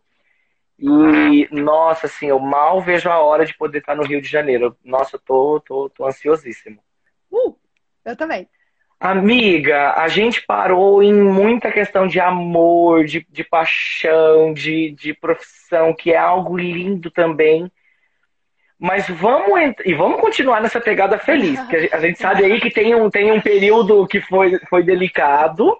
É. Mas vamos nessa pegada feliz no sentido de falar sobre momentos marcantes, assim. Acho que a gente começa essa falando assim, momentos marcantes e, e materiais. Então, aí um apanhado mesmo, desde 2006, assim, o que você vai falar que te marcou muito e assim, falar sobre, sei lá, me Chama de Bruna, A Dama Escura, esses materiais. Teve a. Como é que é? Me lembra o nome da. Que você era a Verônica. Ticas Cariocas. Ticas Cariocas. Então, assim, todo esse material, que inclusive, pessoal, depois eu vou deixar no link da minha bio, o Rios, com várias cenas de vários materiais que está disponível no, no Instagram da Laís. Inclusive, também, se vocês entrarem depois no perfil da Laís, Foi publicado ali por volta de abril, eu acho. Acho que foi dia 15 de abril. É um material com várias cenas, né? Ele é a, o material começa com a cena dela, você faz. É Maísa mesmo, né? O seu nome na. na... Me, chama, chama de, de Bruna. Bruna, que é uma série de 2017 é, que tá na Globoplay, que tá no Amazon Prime, que ela esteve ali com Maria Bop, que inclusive perfeita, blogueirinha do fim do mundo, ela é incrível. Nossa, eu adoro a Maria. Gabriel Godoy também, que estava com um projeto lindíssimo chamado Do Seu Lado, com a Bruna Guerin, que também é atriz, que é a namorada dele, com Rafael Lozano, de 3% Sim. na Netflix, enfim, várias pessoas. Mas assim, de momentos assim, tipo, sei lá, do, que vier você falar, tipo, foto com Rainer Cadete, sabe? Tipo, Rainer Cadete esteve em Verdades Secretas, tipo, gente, tem muita coisa, tem muita coisa em volta de Laís Aliose. Eu espero encontrar Rainer Cadete em Verdades Secretas 2, porque eu quero muito fazer. Galera, torçam por mim. Eu vou fazer um teste dessa série. Eu quero muito fazer Ai, essa série. Você vai mesmo? Não, eu, não sei, eu tô emanando aqui pro universo. Ai, amiga! Nossa, saiba que eu tô emanando toda a energia e força aqui, possível. Aqui, e eu não sei o que eu posso fazer, mas o que eu puder, eu vou fazer para te ver Nossa, lá e com o Ryder. Gente, olha, torço muito que eu quero muito fazer essa série. Nossa senhora, trabalhar com a Mora Malte, né? Valci Carrasco, imagina, que sonho. Nossa, ah. Ai, você vai falar de, de Wolf também, você fez filme Wolf. de Wolf, você fez a, a, a escola de atores do Wolf Maia, então assim, agora é a hora. Agora é hora. Bom, vamos lá. Você quer momentos marcantes, né? Ai, amigo, cara, tanta coisa aconteceu assim. É, acho que assim, a primeira vez que eu pisei no palco com o Raul foi uma coisa que eu nunca esqueci na minha vida, que eu pisei no palco, que eu vi uma plateia. Bom, antes, voltando, a Graça Nossa ali já marcou muito. Porque é, Ai, quando, quando, quando eu vi a galera de Gaúcha, todo mundo que eu conhecia ali, sabe, se dispondo a olhar o nosso trabalho com tanta generosidade, a galera foi e deu força pra gente, sabe? Não ficaram julgando, teve uma energia super receptiva. Isso para mim marcou muito. Aí depois o, o, Raul também me marcou. Me marcou a, a minha chegada no Rio sozinha, foi uma, uma, coisa assim, olhando no ônibus, aquela coisa, sabe? Meio. Gente, Aquele vislumbre. Lugar, é, que lugar enorme, que como é que vai ser? Uma coisa que marcou muito também quando eu fazia figuração no Projac é quando você, se você fosse figurante específico, que eles chamavam, você ganhava um pouquinho a mais, ganhava 70 reais por dia. E aí, é, eu queria muito ser esse figurante específico para ganhar mais, né? Para ter que trabalhar menos e tal, e ter tempo de estudar. é, eu queria estudar. E aí, eu falei que eu andava de patins, porque eu sabia andar de patins, mas aquele patins que a gente compra no Paraguai, né? E anda ali na rua e tal. Patins tranquilo, patins tranquilo. Uhum. Só que o cara me deu um patins, porque era aquela novela América, da Glória Pérez. Aham, e, sim. E eu fazia o núcleo Miami. Aí a gente ficava naquela Miami Beach lá naquela rua, andando de patins para lá e para cá, era figuração específica. Só que, cara, o patins que a mulher me deu era um patins supersônico, assim, um negócio. Você não tá entendendo? Um patins. um patins dos Estados Unidos, uma parada enorme, que deslizava hum. muito, assim. Falei, cara, que era só o espetáculo. É, eu falei, putz, né? Como é que eu vou andar nesse patins que eu consigo parar em pé? Fui tentar ficar em pé no negócio e ficava assim, assim. Falei, gente, eu tô ferrada, vou perder o emprego agora. Aí, enfim, caruda, como sou, sei andar, claro que eu sei. Aí a moça, você tá insegura? Eu falei, não. Tô... Eu? Deu? Jamais. Tô, tô ótima. E, e eu não sei de onde você tirou. Amiga, e fui. Aí o, o fiscal só me deu aquele leve empurrão assim, porque é assim, né? vai! Aí você vai, vai, passa! Passa pra lá. É assim que figuração funciona. É tudo... Aí, tudo assim, no susto. Aí o cara me empurrou, eu peguei a reta e fui, não sabia frear, caí, bati no cara que era o ator da novela, o diretor falou corta, me deu um esculacho na frente de todo mundo, do set inteiro, rasguei o figurino. Bicho, me marcou profundamente. Falei, bom, agora ferrou a minha carreira no Projac nunca mais. Só que, é, graças a Deus, eles entenderam, eu expliquei lá, dei uma. Né, foi uma vergonha, mas deu tudo certo. Não gravei mais, fui transferida para outra novela, mas enfim, mantive o emprego. É. Bom, que foi aí, ótimo. Foi, foi, foi ótimo. Aí minha formatura também foi algo que me marcou muito. Depois, a, a minha formatura em jornalismo me marcou muito também, porque ali eu estava é, um lado meu também queria aquilo, uma carreira mais tradicional, vestindo uma beca, pegando um diploma, jogando chapéu para cima, sabe? Eu precisava disso também. Então, isso também foi uhum. muito bom, me marcou. É, pô, me, me, marcou muito a Dama Escura quando eu gravei. O que, que, que, foi a Dama Escura, gente? Foi um piloto que a gente gravou de adaptação de um livro da Renata Vasques. É, a gente, o livro homônimo, né, também, Dama Escura, a gente é, fez esse piloto para vender para Netflix. E na época saiu reportagem no jornal, já estava certo assim que ia vender. Então tava muito. Fala isso, você saiu no Correio Brasiliense, tipo assim, é. a série A Dama é. Escura, de né, adaptação do livro de Renata Vasques, tem como protagonista Laís Ariosa, meu, do Correio Brasiliense, assim. É, eu, eu o Brasil era... viu, Laís.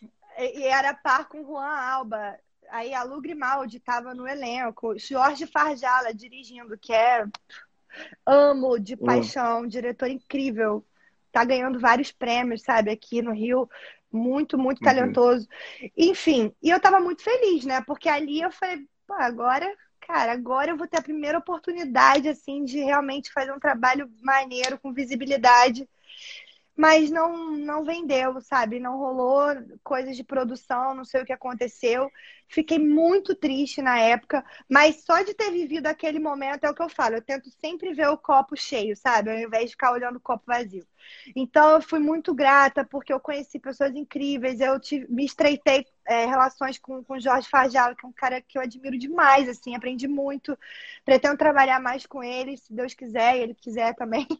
É, e, Opa! E, e, e ele de querer. Há de querer. e, foi, e foi uma experiência sensacional, assim, eu me entreguei durante cinco dias, eu dormia no set, eu fazia tudo lá, eu, eu vivia aquela personagem de cabeça, sabe? Então foi bem incrível mesmo. Bem incrível, me marcou muito.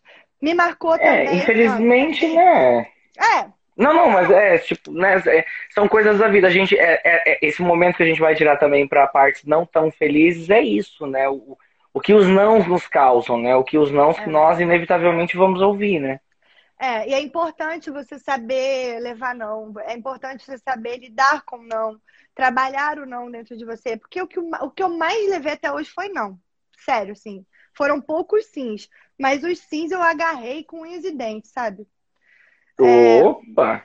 E, não, e isso porque a gente tem que falar uma coisa, isso porque eu sou, querendo ou não, eu sou privilegiada, eu sou branca, eu não, não sofro preconceito por causa da cor da minha pele, por causa da minha opção sexual, porque isso acontece demais. Então você imagina o quanto é mais. Agora, ainda bem que as coisas estão ficando mais esclarecidas, mais abertas, mas assim, é, gente, é absurdo, entende? Então, se eu que tô aqui cheia de privilégios falando que eu levei muitos não, você imagina, né, meu amigo? Como é que é a vida real mesmo, né?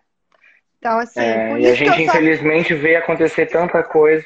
Exatamente. Por isso que eu só agradeço, sabe? Porque é, apesar assim de eu ter sofrido bastante preconceito quando eu cheguei, me chamavam de caipira, que eu só ia fazer coisa de caipira porque eu falava porta. Sabe, assim, eu meio que nunca liguei para isso. Eu ficava chateada, mas eu falava, gente, quer saber? Eu tenho... Não é isso que vai me impedir, sabe? Se precisar mudar o sotaque, eu mudo. E se precisar fazer outro sotaque, eu faço. Se precisar cortar o cabelo, eu corto. Também emagreci. Eu acho que eu tive um transtorno alimentar, mas na época eu nem entendi o que, que era isso, sabe? Porque eu tomei remédio, eu emagreci quase 15 quilos. Aí depois você fazia cada loucura, porque falavam que tinha que ser magra. Essa cultura, o corpo perfeito, ainda mais quem é ator, sabe? Assim, Nossa. modelo, né? Essas coisas. Então eu passava fome, de verdade, assim, eram umas coisas surreais, porque eu queria muito conseguir alguma coisa por mérito próprio, sabe? Enfim, uhum. essas são as partes mais delicadas do, dessa minha trajetória. Mas ah, muitas coisas me marcaram, eu nunca pensei nisso, essa é uma pergunta muito boa. Cara, mas to, toda. Opa, apagou o negócio aqui. Toda peça ah, a luz. que eu faço. a, a luz apagou. Toda peça que eu faço me marca muito, sabe? Toda peça que eu faço, assim, eu saio muito mexida, independente do personagem, do que seja. Eu mergulho mesmo, assim, de cabeça. Eu amo estar no palco, eu amo estar gravando, fazendo coisas. Agora, ah, tem coisas, esqueci, tem que falar sobre isso. é, o meu trabalho com as crianças especiais é uma coisa que me marcou muito também. Que eu fiz uma peça com eles. Olha, Nossa. aquilo foi assim, eu não sei nem explicar o, que, o sentimento que é, porque eu, eu, é, foi uma rasteira que eu levei assim da vida que eu falei, cara, eu, eu não posso mais reclamar de nada na minha vida. E, e como a arte contribuiu para contribui né, para o tratamento dessas crianças, desses jovens e adultos. Inclusive, eu vou lançar um projeto. É, é, posso falar aqui, amigo, já fazendo um, um link? Pode, é evidente que pode. Nossa, sem sombra de dúvidas. Vou, vou, fazer um projeto, galera, que, que vai se chamar Olho Mágico, que é. Eu fiz um documentário que está no meu canal no YouTube, depois quem quiser assistir, chama Caleidoscópio. É, esse documentário foi o resultado desse espetáculo que eu fiz com eles. E como que isso contribuiu na melhora, né, no tratamento. Então a gente vai fazer é, um, uma série de lives com os, os, personagens desse documentário depois de sete anos. Como é que a vida fluiu, que estão fazendo faculdade, como é que tá. Então, é, vai vir aí esse projeto, aí a gente lança aqui para vocês. Mas... Eu mal posso esperar. Nossa, quando você comentou do projeto comigo, assim. E, e, e olha, amiga, como que a gente fala de, de algo tão lindo? Porque você está falando, o, o caleidoscópio surgiu desse projeto, enfim, tem tudo isso, o olho mágico vem desse acompanhamento, e aí, olha, olha só como parece que tudo tá. Quando, quando a gente fala, né? Parece que tá tudo tão navegando e se amarra. Lá atrás, quando você queria fazer medicina, você muitas vezes não imaginava que a arte poderia, por exemplo, te transformar em uma palhaça doutora voluntária e fazer projetos tão lindos dentro da palhaçaria e transformações tão incríveis quanto esse projeto especificamente, né? Então, Sim. assim, você não foi médica, mas o seu papel no trabalho da medicina, na contribuição com a medicina, entendeu? Olha como foi tão lindo, assim. Então, e tá sendo e vai continuar sendo, né? É, exatamente. Eu queria ser médica para fazer justamente o que eu faço hoje, só que eu achava que era através da medicina, entendeu? Mas não, medicina. Foi, era através do teatro. Então, é, da arte, né, em si, da música também, que a gente toca para eles nos hospitais. Isso também é uma coisa que me marca muito, assim, cada visita é é assim, sem palavras, sabe, amigo? É uma coisa surreal que a gente vive. E a gente vai em hospitais muito carentes, assim, aqui no Rio, sabe? Em hospitais da Baixada, em hospitais que não têm, assim, infraestrutura. E aí você vê a alegria das pessoas quando a gente chega, uma coisa simples, né? Mas é uma alegria, assim, uma coisa tão que a gente fica, cara, como que a gente reclama da vida, né? E aí é uma um tapa na cara, assim, todo dia. Uma bufetada todo dia. Eu, eu, eu ganho várias bofetadas. Aí eu falo, não posso reclamar, entendeu? Só agradeço mesmo, assim, porque é, é, é, outro, é uma outra. Um outro mundo se abriu aqui para mim, sabe, no Rio. Eu comecei a ver realidades que eu achava que estavam muito distantes e elas estão aqui do meu lado, assim. É, então, tudo isso me marca demais, sabe? Também, é, quando eu me vi na televisão a primeira vez, eu fiquei muito feliz. Assim, eu me vi na TV, eu falei, cara, que legal. Foi uma coisa que marcou muito. Quando foi, assim, que você falou? Você se viu, assim, tipo, cara, eu tô aqui, assim, em televisão especificamente? Foi Malhação, quando eu fiz a participação lá, eu vi, eu achei muito engraçado, assim.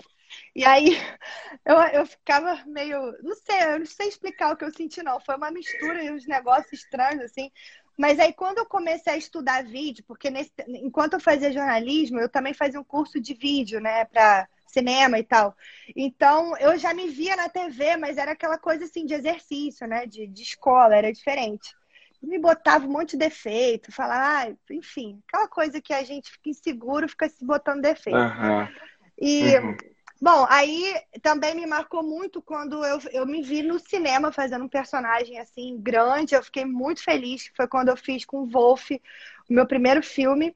Depois eu fiz um outro filme com o Fernando Pompeu também, que é um diretor super foda. Pode falar palavrão, desculpa. Um diretor. desculpa, palavrão.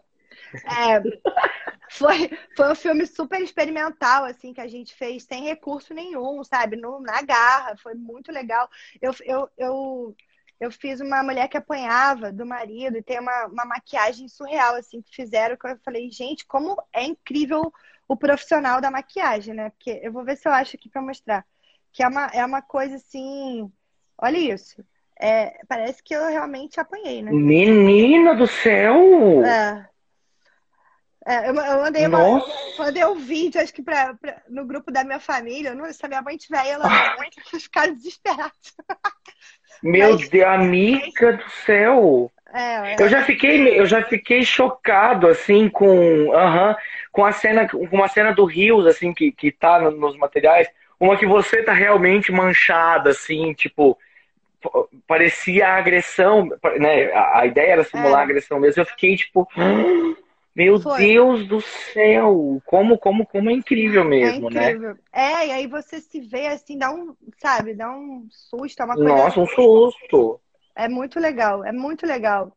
Ai, é muito legal, amigo. Eu amo muito o que eu faço. Eu fico falando, é muito legal. Nossa, ai, e fala mesmo. Você tem que falar, porque, nossa, é incrível, assim. É, é muito bom te acompanhar, sabe? Eu acho que isso é muito. É gratificante para todo mundo. Para nós que estamos tendo essa oportunidade dessa conversa tão franca com você, para mim, que sou seu amigo, é, para sua família. A Tainá tá aqui novamente. Então, assim, para sua família, para meu, assim, cara, é, é muito luz, assim, sabe? Porque a gente não fala só disso, a gente não compartilha só isso, a gente compartilha numerosas outras coisas, mas é, é, é bom saber que o tanto que nós amamos a nossa profissão, por exemplo, eu sou apaixonado pelo que eu faço também, e ver isso em outras pessoas, sabe? Dar aquele sentimento, aquele gostinho bom, sabe? Aquela sensação gostosa lá no fundo de tipo, cara, tudo tem muita salvação, que bom que as pessoas Nossa, fazem aquilo que amam e fazem tão bem. Sim. Né? Sim, é, tudo tem salvação. Você falou uma coisa muito importante. Ah, o Me Chama de Bruna também foi incrível, porque, é, cara, uma equipe tão profissional, assim, uma coisa tão. Ali foi, tipo, circuito HBO, né? Depois foi Net, é, Globoplay, é Amazon Prime. Então, foi muito legal, assim, porque teve uma repercussão maneira, apesar de eu ter feito só uma cena, foi uma participação, mas foi incrível, assim, eu ganhei um close, para um ator, sabe, ganhar um close numa série que está sendo transmitida para tantos streamers assim fodas, né? Então isso é muito legal. E, e aí eu fiquei feliz pra caramba também ali. O Otávio que Nossa, e, é, e, e mesmo que você falou que foi uma participação assim, ela, ela realmente a, a participação mesmo ali, mas é uma amiga, ela é uma cena tão emblemática porque ela já conta a história da Raquel Pacheco. E assim, eu tenho um vislumbre particular pela história da Raquel Pacheco. O filme com a Débora Seco, assim, para mim é do cinema nacional, assim, de longe, um dos melhores e mais bem produzidos, assim, biográficos, né? Filmes. A gente vê numerosos filmes aí atualmente, inclusive Hebe, a Estrela do Brasil, que saiu recentemente com André Beltrão, que a gente viu que tem muito do ficcional, muito dessa, dessa questão também. Mas a, a, o Bruna Surfistinha com a Débora e o Me Chama de Bruna, a Maria Bock estava vislumbrante, assim, no, no papel de protagonista. E aquela cena especificamente, por mais que você citou, ah, foi uma participação. Foi, mas amiga, houve uma entrega dos quatro ali, porque assim, a Maria conseguiu colocar aquele desconforto gigantesco de ver a Maísa, que ainda é amiga da ex do namorado, né? Então, assim, eu vou defender minha amiga. Então, tipo, e amiga, assim, eu já elogiei numerosas vezes, mas publicamente, cara, sua atuação lá tava assim, fenomenal, sabe? Você tava tipo, meu, foi na festa da escola das crianças, você não lembra? Cara, você percebe, eu tenho decorado. Você percebe, tipo, meu Deus, sabe? Você fica tipo. Aquela mulher que com aquela cara, né? E ela olha com nojo. Nossa. Mas mas, cara, é muito legal falar disso, porque a preparação dessa cena foi a Estrela Strauss, que fez a preparação de elenco, que é uma preparadora, uma diretora incrível, assim, trabalha o método acting, que a gente falou já bastante sobre isso esses dias. E a Estrela, ela falou assim para mim: quando você for falar com a Maria, sente cheiro de lixo. Então você imagina, assim, a gente trabalha, isso se chama sensorial, né? Trabalhar o sensorial. Então, eu imaginei que eu estava sentindo aquele cheiro mais podre na minha vida, então aquilo sabe? Te dá um nojo, que era o sentimento que o uhum. diretor pediu para eu passar. Ele queria que eu passasse nojo pela, pela Bruna. Pela Raquel, pela né, Bruna. né, no caso. Então, é, uhum. eu, assim, só que é difícil você fazer uma coisa que não fica caricata, né? Aquele nojo, aquela. E ele queria que eu olhasse ela de cima a baixo, porque ela fala disso. Ela me olhou de um jeito muito estranho, então eu precisava olhar para ela disso, né? Então, assim, eu, eu tava foi aquela coisa, sentindo o cheiro de lixo. Isso é, é, essa dica, assim, essa dica não, essa direção que a estrela deu foi impressionante. E, e eu vou contar uma história rapidinho. Ah, bolinho, meu. À vontade. Bolinho, meu amigo, tá aqui. Bem-vindo, Bolinho. Bolinho é um artista incrível também. Só tem amigo incrível aqui, gente. Tô tão feliz com vocês ah, todos. Eu, eu tô extremamente feliz com a presença de todos vocês aqui também. Nossa, muito, muito, muito. Ó, vou contar só a história. Eu falo muito, né, caramba? Daqui a pouco dá duas Fica horas. Bom. Fica à vontade. Ó, amigo, tem várias coisas da vida que eu aprendi. Você às vezes está fazendo uma parada que não é o que você imaginou, mas Deus está te reservando uma coisa que vai te levar para aquele lugar que você quer chegar. Esse é o exemplo da história do Me Chama de Bruna.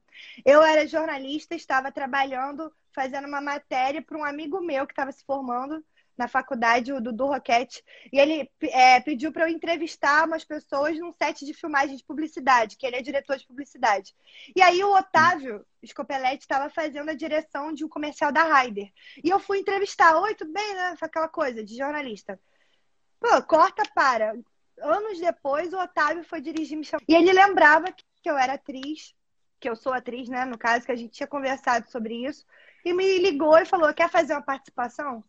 Me manda teu material e tal, para todo mundo aprovar. E aí eu fui através do Otávio, que eu conheci anos antes, fazendo uma matéria jornalista. Então, assim, olha como o mundo gira umas coisas muito loucas, né?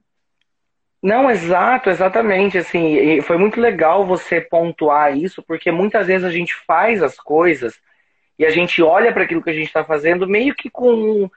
Não é desprezo, mas você fica tipo, cara, mas eu queria tanto estar tá em tal lugar Aí Deus vem e fala assim: calma, anjo, calma, eu tô te colocando lá, fa faz, faz o atual, que, que vem, vem, sabe? E, e, é lindo falar isso, assim, que, que incrível, porque de uma entrevista com o Otávio Scopelletti para Maísa, dentro da própria série.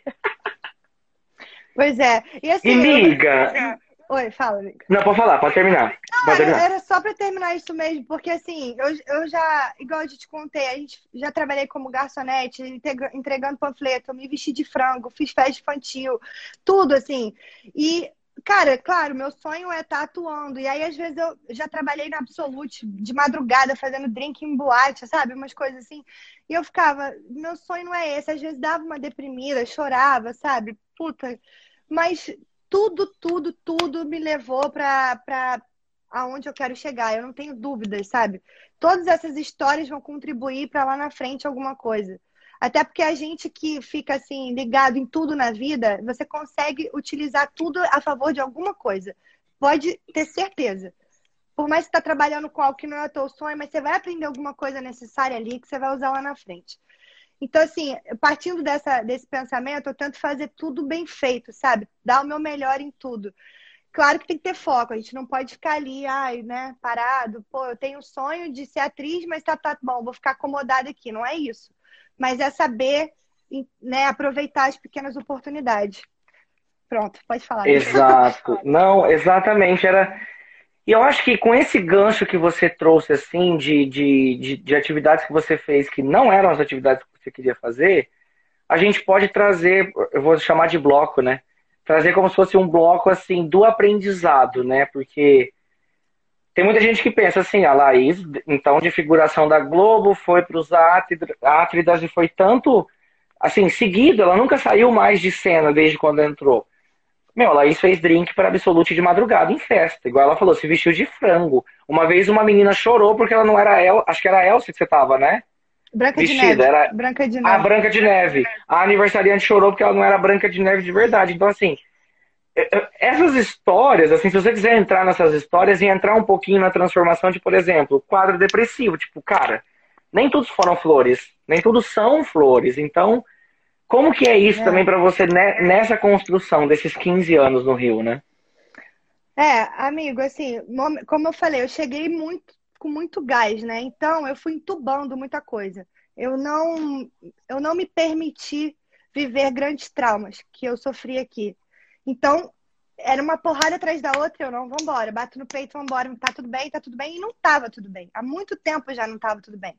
Mas eu fiquei uns oito anos achando que tava, não me permitia sofrer, não me permitia fracassar, fracassar, entre aspas, né? Parar e uhum. tal. Então, é, aconteceram várias coisas eu sacrifiquei muito a, a, minha saúde, assim, fazendo essas coisas, tomar remédio, trabalhar muito, dormir pouco, é, trabalhar de madrugada, emendar na, na, peça, no ensaio, e, assim, muito sacrifício, muitos mesmo, que meu corpo foi dando uma esmorecida e eu não dava, não estava entendendo os recados. Aí culminou no, numa separação que eu tive de um namoro que eu fiquei muito triste. Aí eu emagreci muito.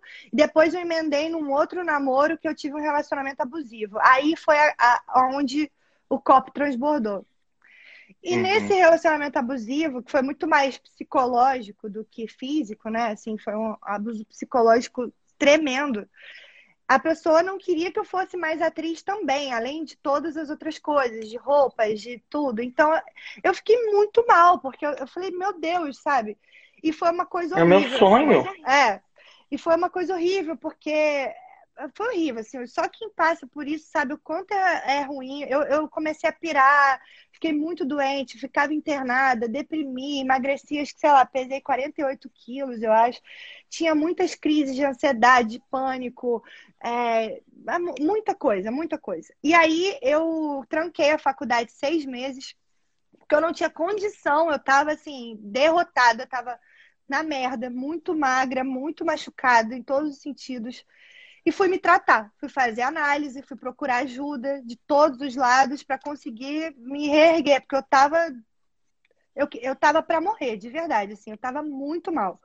Mas ninguém Ai, sabe. só de ouvir. É, ninguém sabe. Só que quem sabe a, minha família sabe que acompanhou um pouco, assim, porque eu também escondi muita coisa deles. Eu ficava muito sozinha aqui, entendeu? Eu não, não me permitia. E a gente tem a sensação de super proteger também quem nós amamos, né? Exato. A gente parece que não quer levar problema. Não, não quer. E, e aí é, eu fui mergulhar no autoconhecimento que eu entendi que eu precisava, porque eu estava entubando, e fui acolher as minhas dores, porque eu não tinha acolhido elas até então, né? Era tudo muito assim, vá, vá, vá, vá em busca de um sonho, de, sei lá, um negócio que era, era muito louco, eu não me permitia nada, só queria trabalhar, trabalhar e fazer as coisas para chegar lá onde eu achava que era o lá, né? Enfim, aí eu vivi profundamente isso, mais ou menos durante um ano. Eu ficava indo e voltando, assim, sabe? É, ficava bem, ficava mal. Tive ajuda de pessoas maravilhosas, sabe? Tive família de amigos me ajudaram muito. Eu não posso deixar de agradecer, porque são pessoas que foram prescindíveis para mim. Minha família também me ajudou é, dentro do que podia a, pela distância, né? Que era uma coisa assim. A minha mãe queria que eu ficasse em gaúcho um tempo, eu não quis ficar, porque eu queria trabalhar, eu queria ficar bem, queria me formar. Tanto que eu tranquei seis meses, mas quando voltei para a faculdade eu fiz 14 matérias em cinco meses, porque eu, eu queria me formar junto com a galera. Amiga! Meu então, Deus. assim, eu fiz a monografia, o filme, mais 14 matérias. Então, aí, ah, meu, nossa. Foi. Aí pronto. Loucura. Nossa, é loucura, exato. Loucura. Mas, enfim, no final deu tudo certo, está dando. Eu acho que a questão da depressão é uma coisa que você tem que olhar com muito carinho, com muito cuidado, acolher muito, porque ela não passa assim, às vezes ela nunca vai passar, mas aí você tem que cuidar. Eu não me, eu não me acho uma pessoa depressiva, eu acho que eu curei a, a depressão que eu tinha, porque eu mergulhei profundamente nessa cura, assim. Mas eu tenho momentos de baixa. E, e aí agora, cada vez mais eu me, eu me cuido e me trato para essas baixas não dominarem a minha vida. Para eu dominá-las, não elas me dominarem, entendeu? Então, elas vêm... Nossa, é, é, é extremamente é. importante você ter falado isso, porque assim, comigo também, é, de certa forma, eu também entrei em um processo de autoconhecimento enorme, é, sobretudo depois das descobertas da minha vida, da aceitação plena da minha sexualidade, da minha ida para Maringá, então me ver como tipo assim, cara, eu tô em Maringá, por mais que seja uma cidade de interior do estado, mas é uma cidade grande, então eu preciso me virar, eu quero ser um profissional, eu quero chegar em numerosos lugares, como a gente já conversou. E aí eu tô em processo psicoterapêutico, assim, eu, a minha, minha psicóloga, inclusive, tem o mesmo nome da minha mãe, que é Rosana. Assim, a Rosana sempre fala para mim isso. A Rosana fala assim, Randy, errado não é sentir. Tanto coisa boa quanto coisa ruim. Você pode sentir uma tristeza profunda, você pode sentir uma alegria extrema e você entender o que tá acontecendo. Tipo assim, tô triste, mas não queria estar. Tá. Para de pensar assim. Pensa que você tá triste, você vai viver aquela tristeza momentânea, aquilo ali, para alguma coisa fazer sentido. É a mesma coisa de comida, por exemplo. Como eu sei que eu gosto, por exemplo, mais de macarrão e óleo do que de macarrão a bolonhesa, porque eu experimentei os dois. Então eu só sei que algo é bom ou ruim quando eu tenho o inverso. Então o que é bom para mim é bom porque eu experimentei o ruim e assim sucessivamente. Então paradoxo de escolha. E muitas vezes a gente suprime isso, né? Eu acho que com tudo que você a Elisete até falou, nada na vida é fácil, são lutas diárias, evidente, todo dia é um leão por dia. E, no, sobretudo no Brasil, com pandemia de coronavírus, parece que é um, uma jaula com 10 leões por dia, não é mais um só, né? E, infelizmente. E aí, assim, é, é, é, é eu acho que a palavra-chave de tudo que você disse, assim, muito é honestidade. Uma vez que nós somos honestos conosco, Sim. né? Nós somos honestos com a gente mesmo, tudo flui melhor. Porque o problema não é sentir, o problema é, é, é sufragar, é apagar, é meu, afogar. Não é assim que se faz, né? A gente, pra, pra, pra curar algo, a gente tem que entender esse algo. Mas é muito lindo ver esse seu relato realmente, porque, por exemplo, eu falo que você é uma artista tão multi. Eu ia falar multiplural, mas multi e plural é a mesma coisa, né? Mas uma artista plural. Tipo assim, cara, no seu Vimeo, eu também vou deixar o seu Vimeo no link da bio pro pessoal, mas no seu Instagram e tudo mais, tipo assim, a partir do momento que você está, sei lá, fazendo uma Isa e me chama de Bruna, você está abordando uma, uma folha escrita Tudo Vai Passar, que é a coisa mais linda. E que te conectou, inclusive, com o João Paulo. O João Paulo falou comigo, que conversou com você. E olha como a gente cria uma grande conexão de coisas lindas, assim, e transforma tudo isso em um cenário extremamente positivo, né? É. É, eu fiquei. Eu, isso é, o, é a grande chave, amigo, assim, porque eu fiquei muito tempo é, vibrando numa energia um pouco de sofrimento, assim, de vitimização também, sabe? E que tudo bem, porque é normal a gente se vitimizar. Você tá sozinho, você tá carente, você tem família, você tá ferrada de dinheiro, não sei o quê, e a profissão e tudo, e a pressão da vida, blá blá blá. Só que eu entendi que não era. Não ia, não ia mais adiantar, sacou? Não adianta ficar se vitimizando. Não adianta. Então, não é que eu não esteja vendo as coisas ruins que estão acontecendo. É óbvio que eu estou vendo, mas eu preciso fazer alguma coisa para melhorar isso. Eu acredito que isso é minha profissão também, entendeu? Conscientizar, tanto mostrando a coisa ruim para falar, olha, ela existe. Como é que você vai. Qual, qual é o teu julgamento sobre isso? Qual é o teu senso crítico sobre isso? Como também dar um afago, dar um, um tudo vai passar, dar um otimismo. Porque senão ninguém aguenta viver, entendeu? já, já é muito Exato. pesado. Tudo já é muito pesado. Se a gente pesa mais ainda. Só que vou te falar, eu estou aprendendo. É como eu falei, eu estou aprendendo isso todos os dias. Eu tenho um companheiro que ele me ensina isso muito, porque ele tem isso muito mais desenvolvido do que eu, uma pessoa muito mais alta astral, otimista, assim, e me ajuda a enxergar, sem julgar, sabe? Sem me criticar, mas a enxergar que enxergar o copo mais cheio, ao invés do copo mais vazio. Entendeu? Nossa, e... que lindo. E que ótimo saber disso. Nossa, eu fico extremamente contente mesmo, porque eu acho que é muito isso, amiga. Ah, tem gente que fala assim: como eu me livro de tal coisa que me dói tanto? Você não vai se livrar, infelizmente, assim, eu posso te dizer, você não vai se livrar. Você vai olhar e sabe como é que é a melhor forma que você tem de lidar com isso? Olhar e falar, cara, tá acontecendo, não posso. Cara, é lindo assim, tipo, quando você fala, tipo, você entende aquele problema, tipo, é, é, você para de, de, de, de, sufragar, você para de, de, de sofrer e você fala, meu, é o que está acontecendo e eu sou feliz com o que está acontecendo e, e é ver luz em meio ao caos, sabe? Eu tenho um, um, um amigo que se formou comigo, inclusive, queridíssimo, meu amigo pessoal, assim, uma pessoa de uma alma incrível chamado Christian. Nós nos formamos juntos. Ele escreveu um livro eh, de TCC, inclusive. O livro dele é lindíssimo é, que chama Da Sombra à Luz, a transformação da dor em amor. Então ele contou quatro histórias de. Quatro, eu fazendo quatro. Beleza.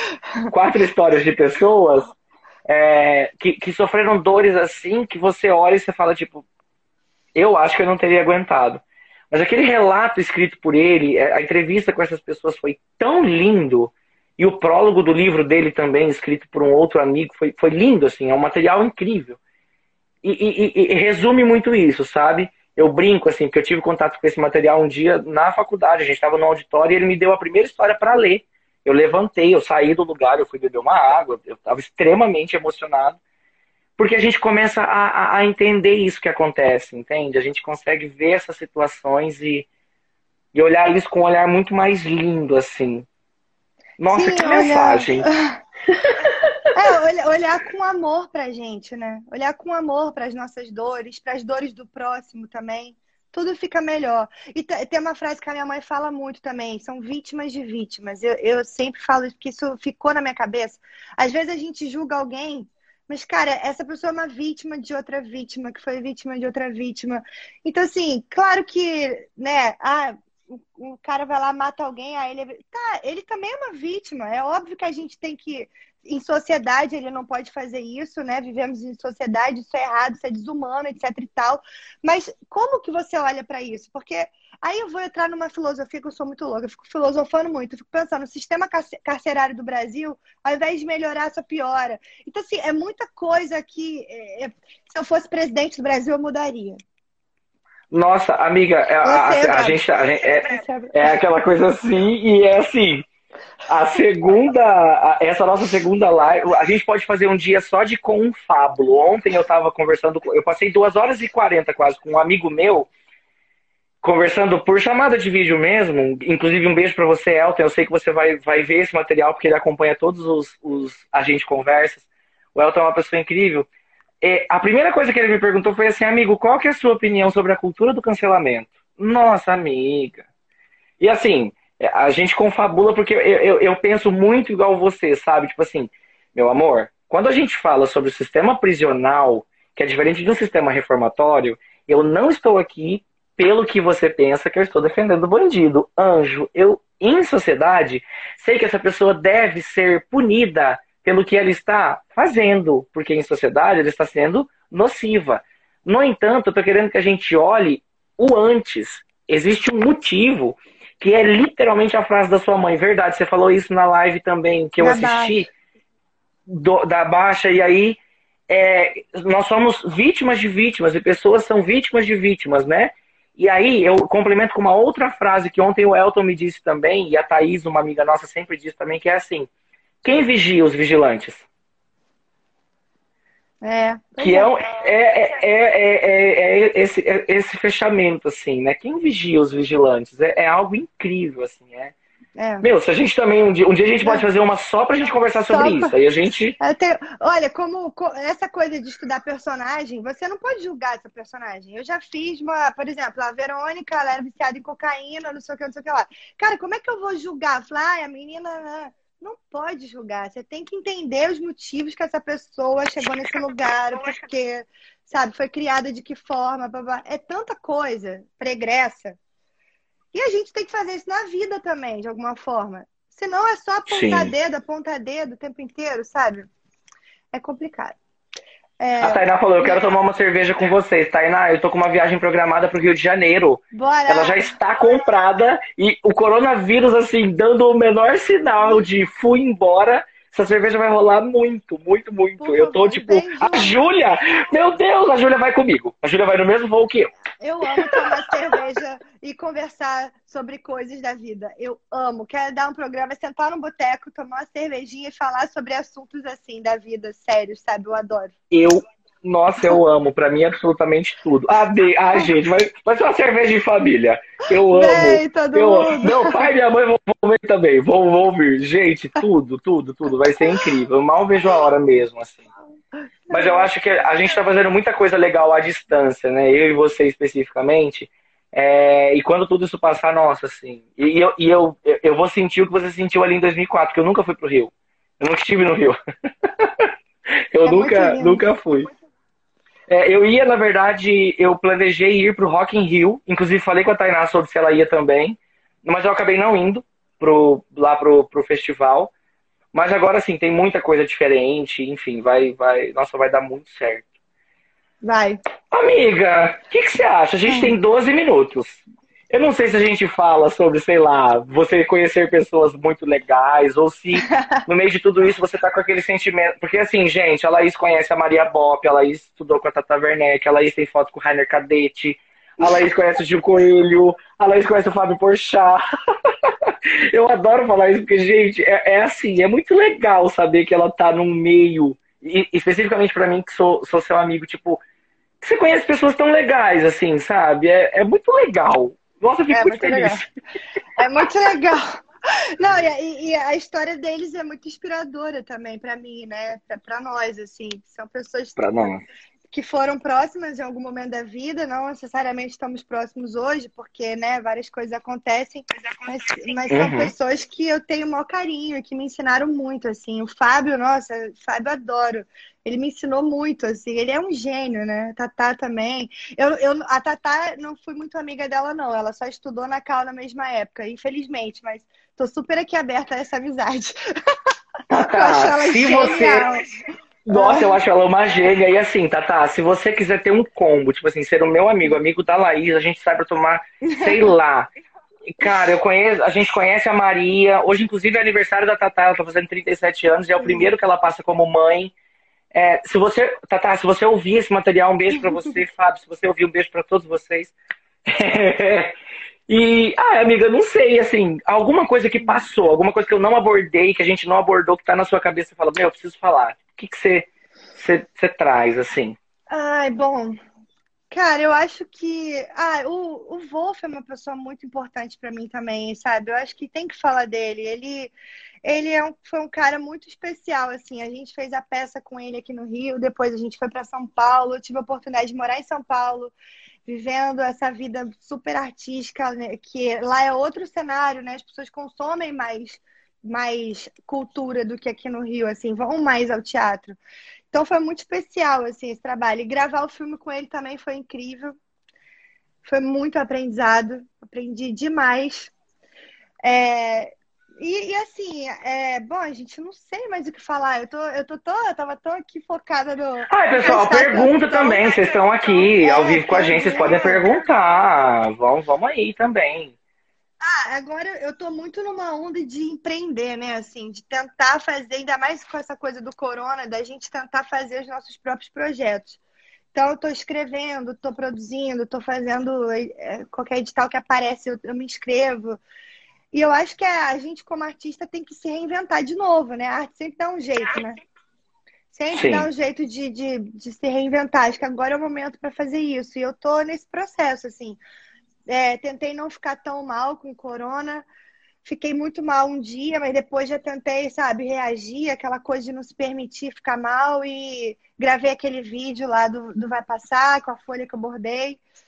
E tentando trazer essa mensagem de otimismo, porque e de consciência também, porque assim, é, é, é essa doença, essa doença não, esse vírus veio para realmente conscientizar muita coisa, né? Assim, é, é impossível que não consiga perceber isso, né? Não tem como não afetar. É, todo mundo está sendo afetado. Mais, mais ou menos, mas todo mundo está sendo afetado. Então, é isso, assim, é tentar se inventar nesse lugar, meu amigo. É isso que temos feito. É, eu, eu, eu, eu, acho, eu acho isso. E sobre a arte mesmo, essa reinvenção, né, da que você falou, a reinvenção, como a arte precisa se reinventar. Eu comentei com você, inclusive, para mim algo que na, na, na cena teatral mesmo me chamou muito a atenção foi uma artista de São Paulo, eu, eu, talvez você a conheça, ela chama Nicole Corderi, ela é uma atriz de São Paulo, ela tem, ela, ela faz teatro e tudo mais, tem uma peça com a Larissa Ferrara também que é lindíssima, as duas estão com um projeto aqui de uma websérie no Instagram também, chamada Nós, websérie Nós, mas a, a Nicole reinventou, reinventou assim, na medida do possível, é claro que são coisas distintas, mas virtualmente falando, sessões de teatro. Então, é uma apresentação que acontece pelo Google Meet, por exemplo, e é uma peça teatral mesmo, ensaiada, com ator, com, com, com cenário, com jogo de câmeras na possibilidade da internet, onde as pessoas entram nessa sala virtual e acompanham um espetáculo de teatro, inclusive com um aviso de desliga o celular, inclusive com aquele sino que tem na entrada do. Sim, do, os do... três sinais.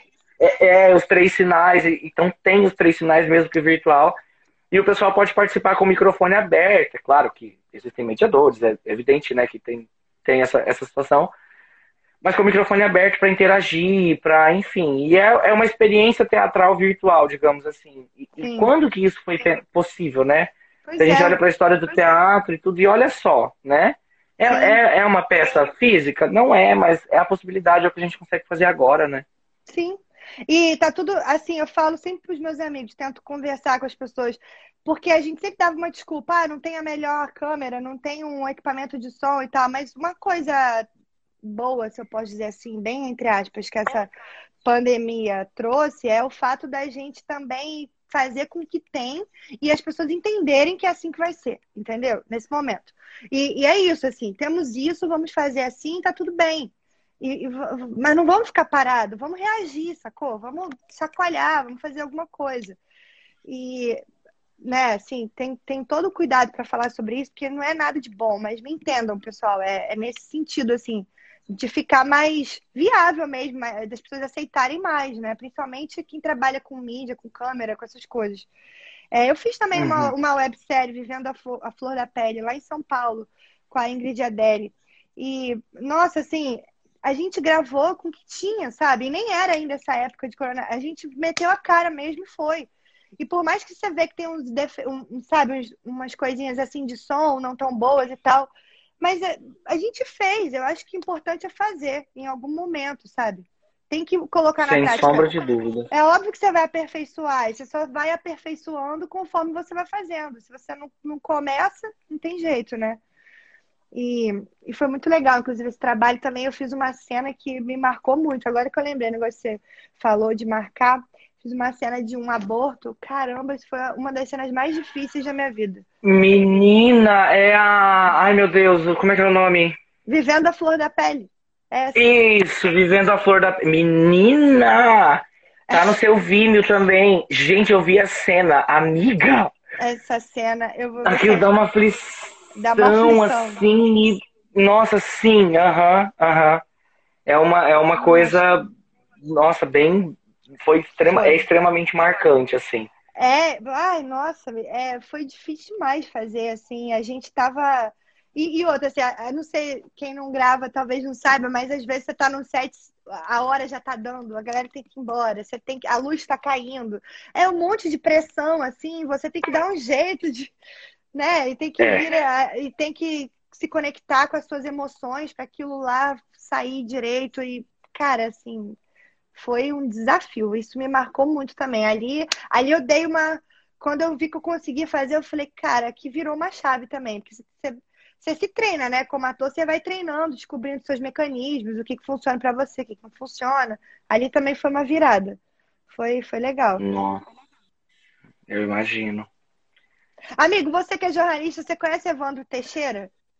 Evandro Teixeira, do, do, fotógrafo da ditadura, que fotografou toda a ditadura? Sim, sim, sim, Cara, sim. Aqui, essa foto aqui foi eu cobrindo o, o encerramento do JB, o Jornal do Brasil, aqui no Rio. Eles, eles quando eles encerraram as atividades presso, né? Ah. É, eu fui cobrir o, o dia lá que eles estavam. Eu trabalhava como repórter pela faculdade, a gente foi cobrir lá o, esse dia. E aí eu conheci o Evandro Teixeira. E ele sempre me manda parabéns, ele é um fofo. Ele não, não sei se ele vai estar aqui, vai ver, mas Evandro, eu te amo. Ele é um fofo, um fofo. E é uma pessoa assim, emblemática Amiga, na história do país, né? Que fofura e que honra, assim. Uma... Que honra, é. Ele me deu um Extremamente emblemático. Sim, e ele que escreveu esse livro aqui, ele também, né, tem coisas dele no livro e ele uhum. autografou, assim, foi incrível, foi incrível. Tá vendo, amigo? Tudo isso, assim, é muito válido, sabe? Tudo é muito Extremamente. Válido. Extremamente. Nossa, muito feliz, muito. Nossa, sim. A gente estuda, inclusive, Evandro em faculdade, assim, as aulas de foto, história da fotografia, tipo, meu, ele tá acompanhado de, de Sebastião Salgado nos estudos, é. pelo menos na, na, nossa faculdade, assim, a gente vê historicamente, né, a, o papel da fotografia, o fotojornalismo é algo assim que, nossa, eu sou extremamente apaixonado por fotojornalismo. E a gente vê muito isso, muito, assim, a gente fala muito, sabe? Nossa, Sim.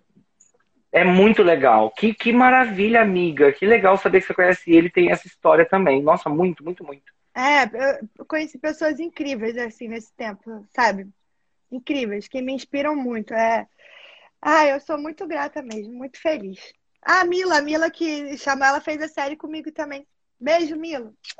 Beijo, Mila. Obrigado por ter vindo. Amiga, a gente está caminhando, infelizmente, para o final, porque vai dar o tempo da segunda live. Mas eu acho que de tudo, de tudo que a gente falou, assim, que a gente queria abordar, eu acredito que a gente contemplou tudo. É... E assim, quais são, sei lá, palavras finais? Você tem alguma coisa mais? O que você quer deixar, assim, para a gente encerrar esse, esse, esse, esse nosso papo, essa nossa conversa? Eu tenho quanto tempo? Que é importante saber. Ah, eu acho que mais uns. Eu acho que tem uns. A gente entrou de volta, acho, acho que era mais ou menos umas 8h35, acho que 5 minutos. Tem 5 minutos ainda. Ah, então, então dá pra falar devagar, então. dá.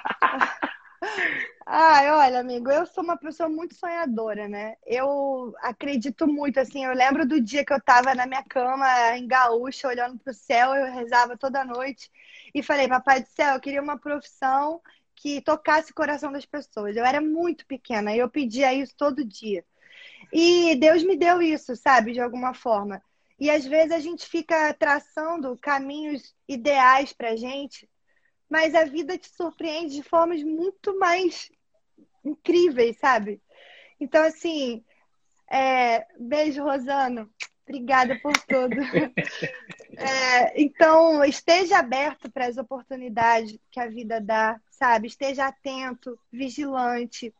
Eu aprendi com a Baixa uma coisa que tem funcionado muito para mim, que é você manifestar mesmo, ter, ter, na sua, ter uma mente positiva, uma mente que manifeste as coisas boas que você quer conquistar, uma mente que manifeste abundância, sabe? Colocar em prática suas ideias, não ter medo, se arrisca mesmo, se joga, sabe? O não a gente já tem. A gente tem que tentar, a gente tem que tentar. Sabe, claro, vão ter pessoas um pouco menos sensíveis que podem falar coisas que vão ofender a gente, mas acredita em você. Eu acho que a gente está numa era de empoderamento, tanto pessoal quanto profissional. A gente precisa se empoderar enquanto seres humanos, sabe? Por tudo que a gente vem passando, por todos, as, todos os nossos companheiros que sofreram racismo, que sofrem preconceitos de todas as formas. A gente tem. Já, isso já é demodé ficar discutindo e debatendo a importância disso. A gente já sabe que é de extrema importância. A gente só precisa agora virar a página e continuar e agir, entendeu? Não adianta só falar, a gente tem que agir. Se todo mundo agir no dia a dia, as coisas vão reverberar muito mais rápido. Então, e, e, assim, se você tem um sonho, acredita, cara. Eu continuo acreditando no meu. Eu espero fazer verdades secretas também. Nossa, eu quero que muito é um, que você faça. Que, é, que é, é, um dos meus sonhos. Assim, eu tenho muita história que eu quero contar, sabe? Que eu estou escrevendo, que eu me identifico. Então, eu quero continuar inspirando as pessoas. Eu, eu adoro receber ideias, eu adoro conversar, falar sobre a vida, sobre tudo. Então, eu estou aberta aqui para quem quiser trabalhar também, inventar coisas comigo, eu estou super aberta.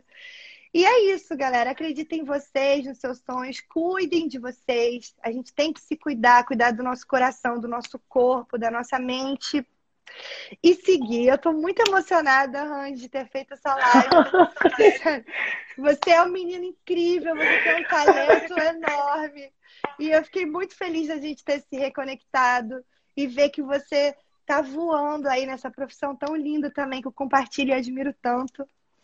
E conte comigo para o que você precisar, tá? Estarei sempre aqui, de braços abertos, e vamos continuar ah. sonhando, porque a gente hum. É a gente é capaz, a gente é ponta firme, a gente está disposto, e a gente vai para cima, e nós somos, nós somos isso aqui que vocês puderam acompanhar nesse tempo. Amiga, juro, assim, nossa, eu, tô, eu tô realmente também até, eu também tô, nossa, eu tô emocionado, mas assim, muito, muito, muito, muito obrigado. Eu acho que eu já te falei isso numerosas vezes, você é luz, você é uma inspiração para mim. Eu estou extremamente feliz que a gente tenha realmente se reencontrado. Eu acho que a palavra mais é se reaproximado, porque a gente nunca deixou de se encontrar, a gente nunca deixou de, né, de viver a nossa vida de certa forma juntos e, e, até mesmo com a sua família. Eu quero deixar aqui o meu carinho imenso pela sua família também, por todos eles, por você especificamente, por, por uhum. enfim, por tudo. Assim, vocês são incríveis e eu tenho muito orgulho, sabe? É, as pessoas que, que, que me conhecem sabem o orgulho que eu tenho de falar da Laís, entendeu? Ter trazido você para a gente conversa não foi coincidência, não foi algo pequeno. É muito simbólico para mim ter você aqui. É, e, de novo, assim, eu só tenho como e o que agradecer, assim. Acho que por Deus, por tudo, por, por sempre, por essa constância, por, enfim. Só tenho como te agradecer. É eu lindo, é lindo, é lindo. Eu quero agradecer muito, porque, assim, principalmente eu, eu, me emociono da gente falar das nossas raízes, né? Da, de onde a gente veio, assim, porque isso tudo é muito importante. Então, agradecer muito, assim. Eu tive uma infância muito boa, muito, muito simples, com tudo muito, sabe? As pessoas sempre foram muito acolhedoras na nossa cidade. Então, eu cresci com uma pureza que eu, eu quero levar para sempre, sabe? Eu falo assim, gente, eu moro no Rio, já passei perrengue, já conheci gente que não é legal, mas a pureza eu quero levar, porque eu acho que isso é muito importante. Sabe? Eu vou Extremamente. É, não, mas a gente tá com 10 segundos, então assim, pessoal, um beijo enorme, imenso para vocês. Obrigado por terem vindo, gente. Se você chegou até aqui, além de te agradecer, eu convido para que você conheça o trabalho da Laís. Eu separei lá no instagram.com barra que é o meu perfil do Instagram e que está aqui também na descrição do podcast, alguns links para que você possa conferir os materiais e os trabalhos da Laís. Bom, eu vou ficar também muito feliz se você compartilhar este material com seus amigos, indicando e trazendo mais pessoas para que conheçam o Agente Conversa. Até a próxima!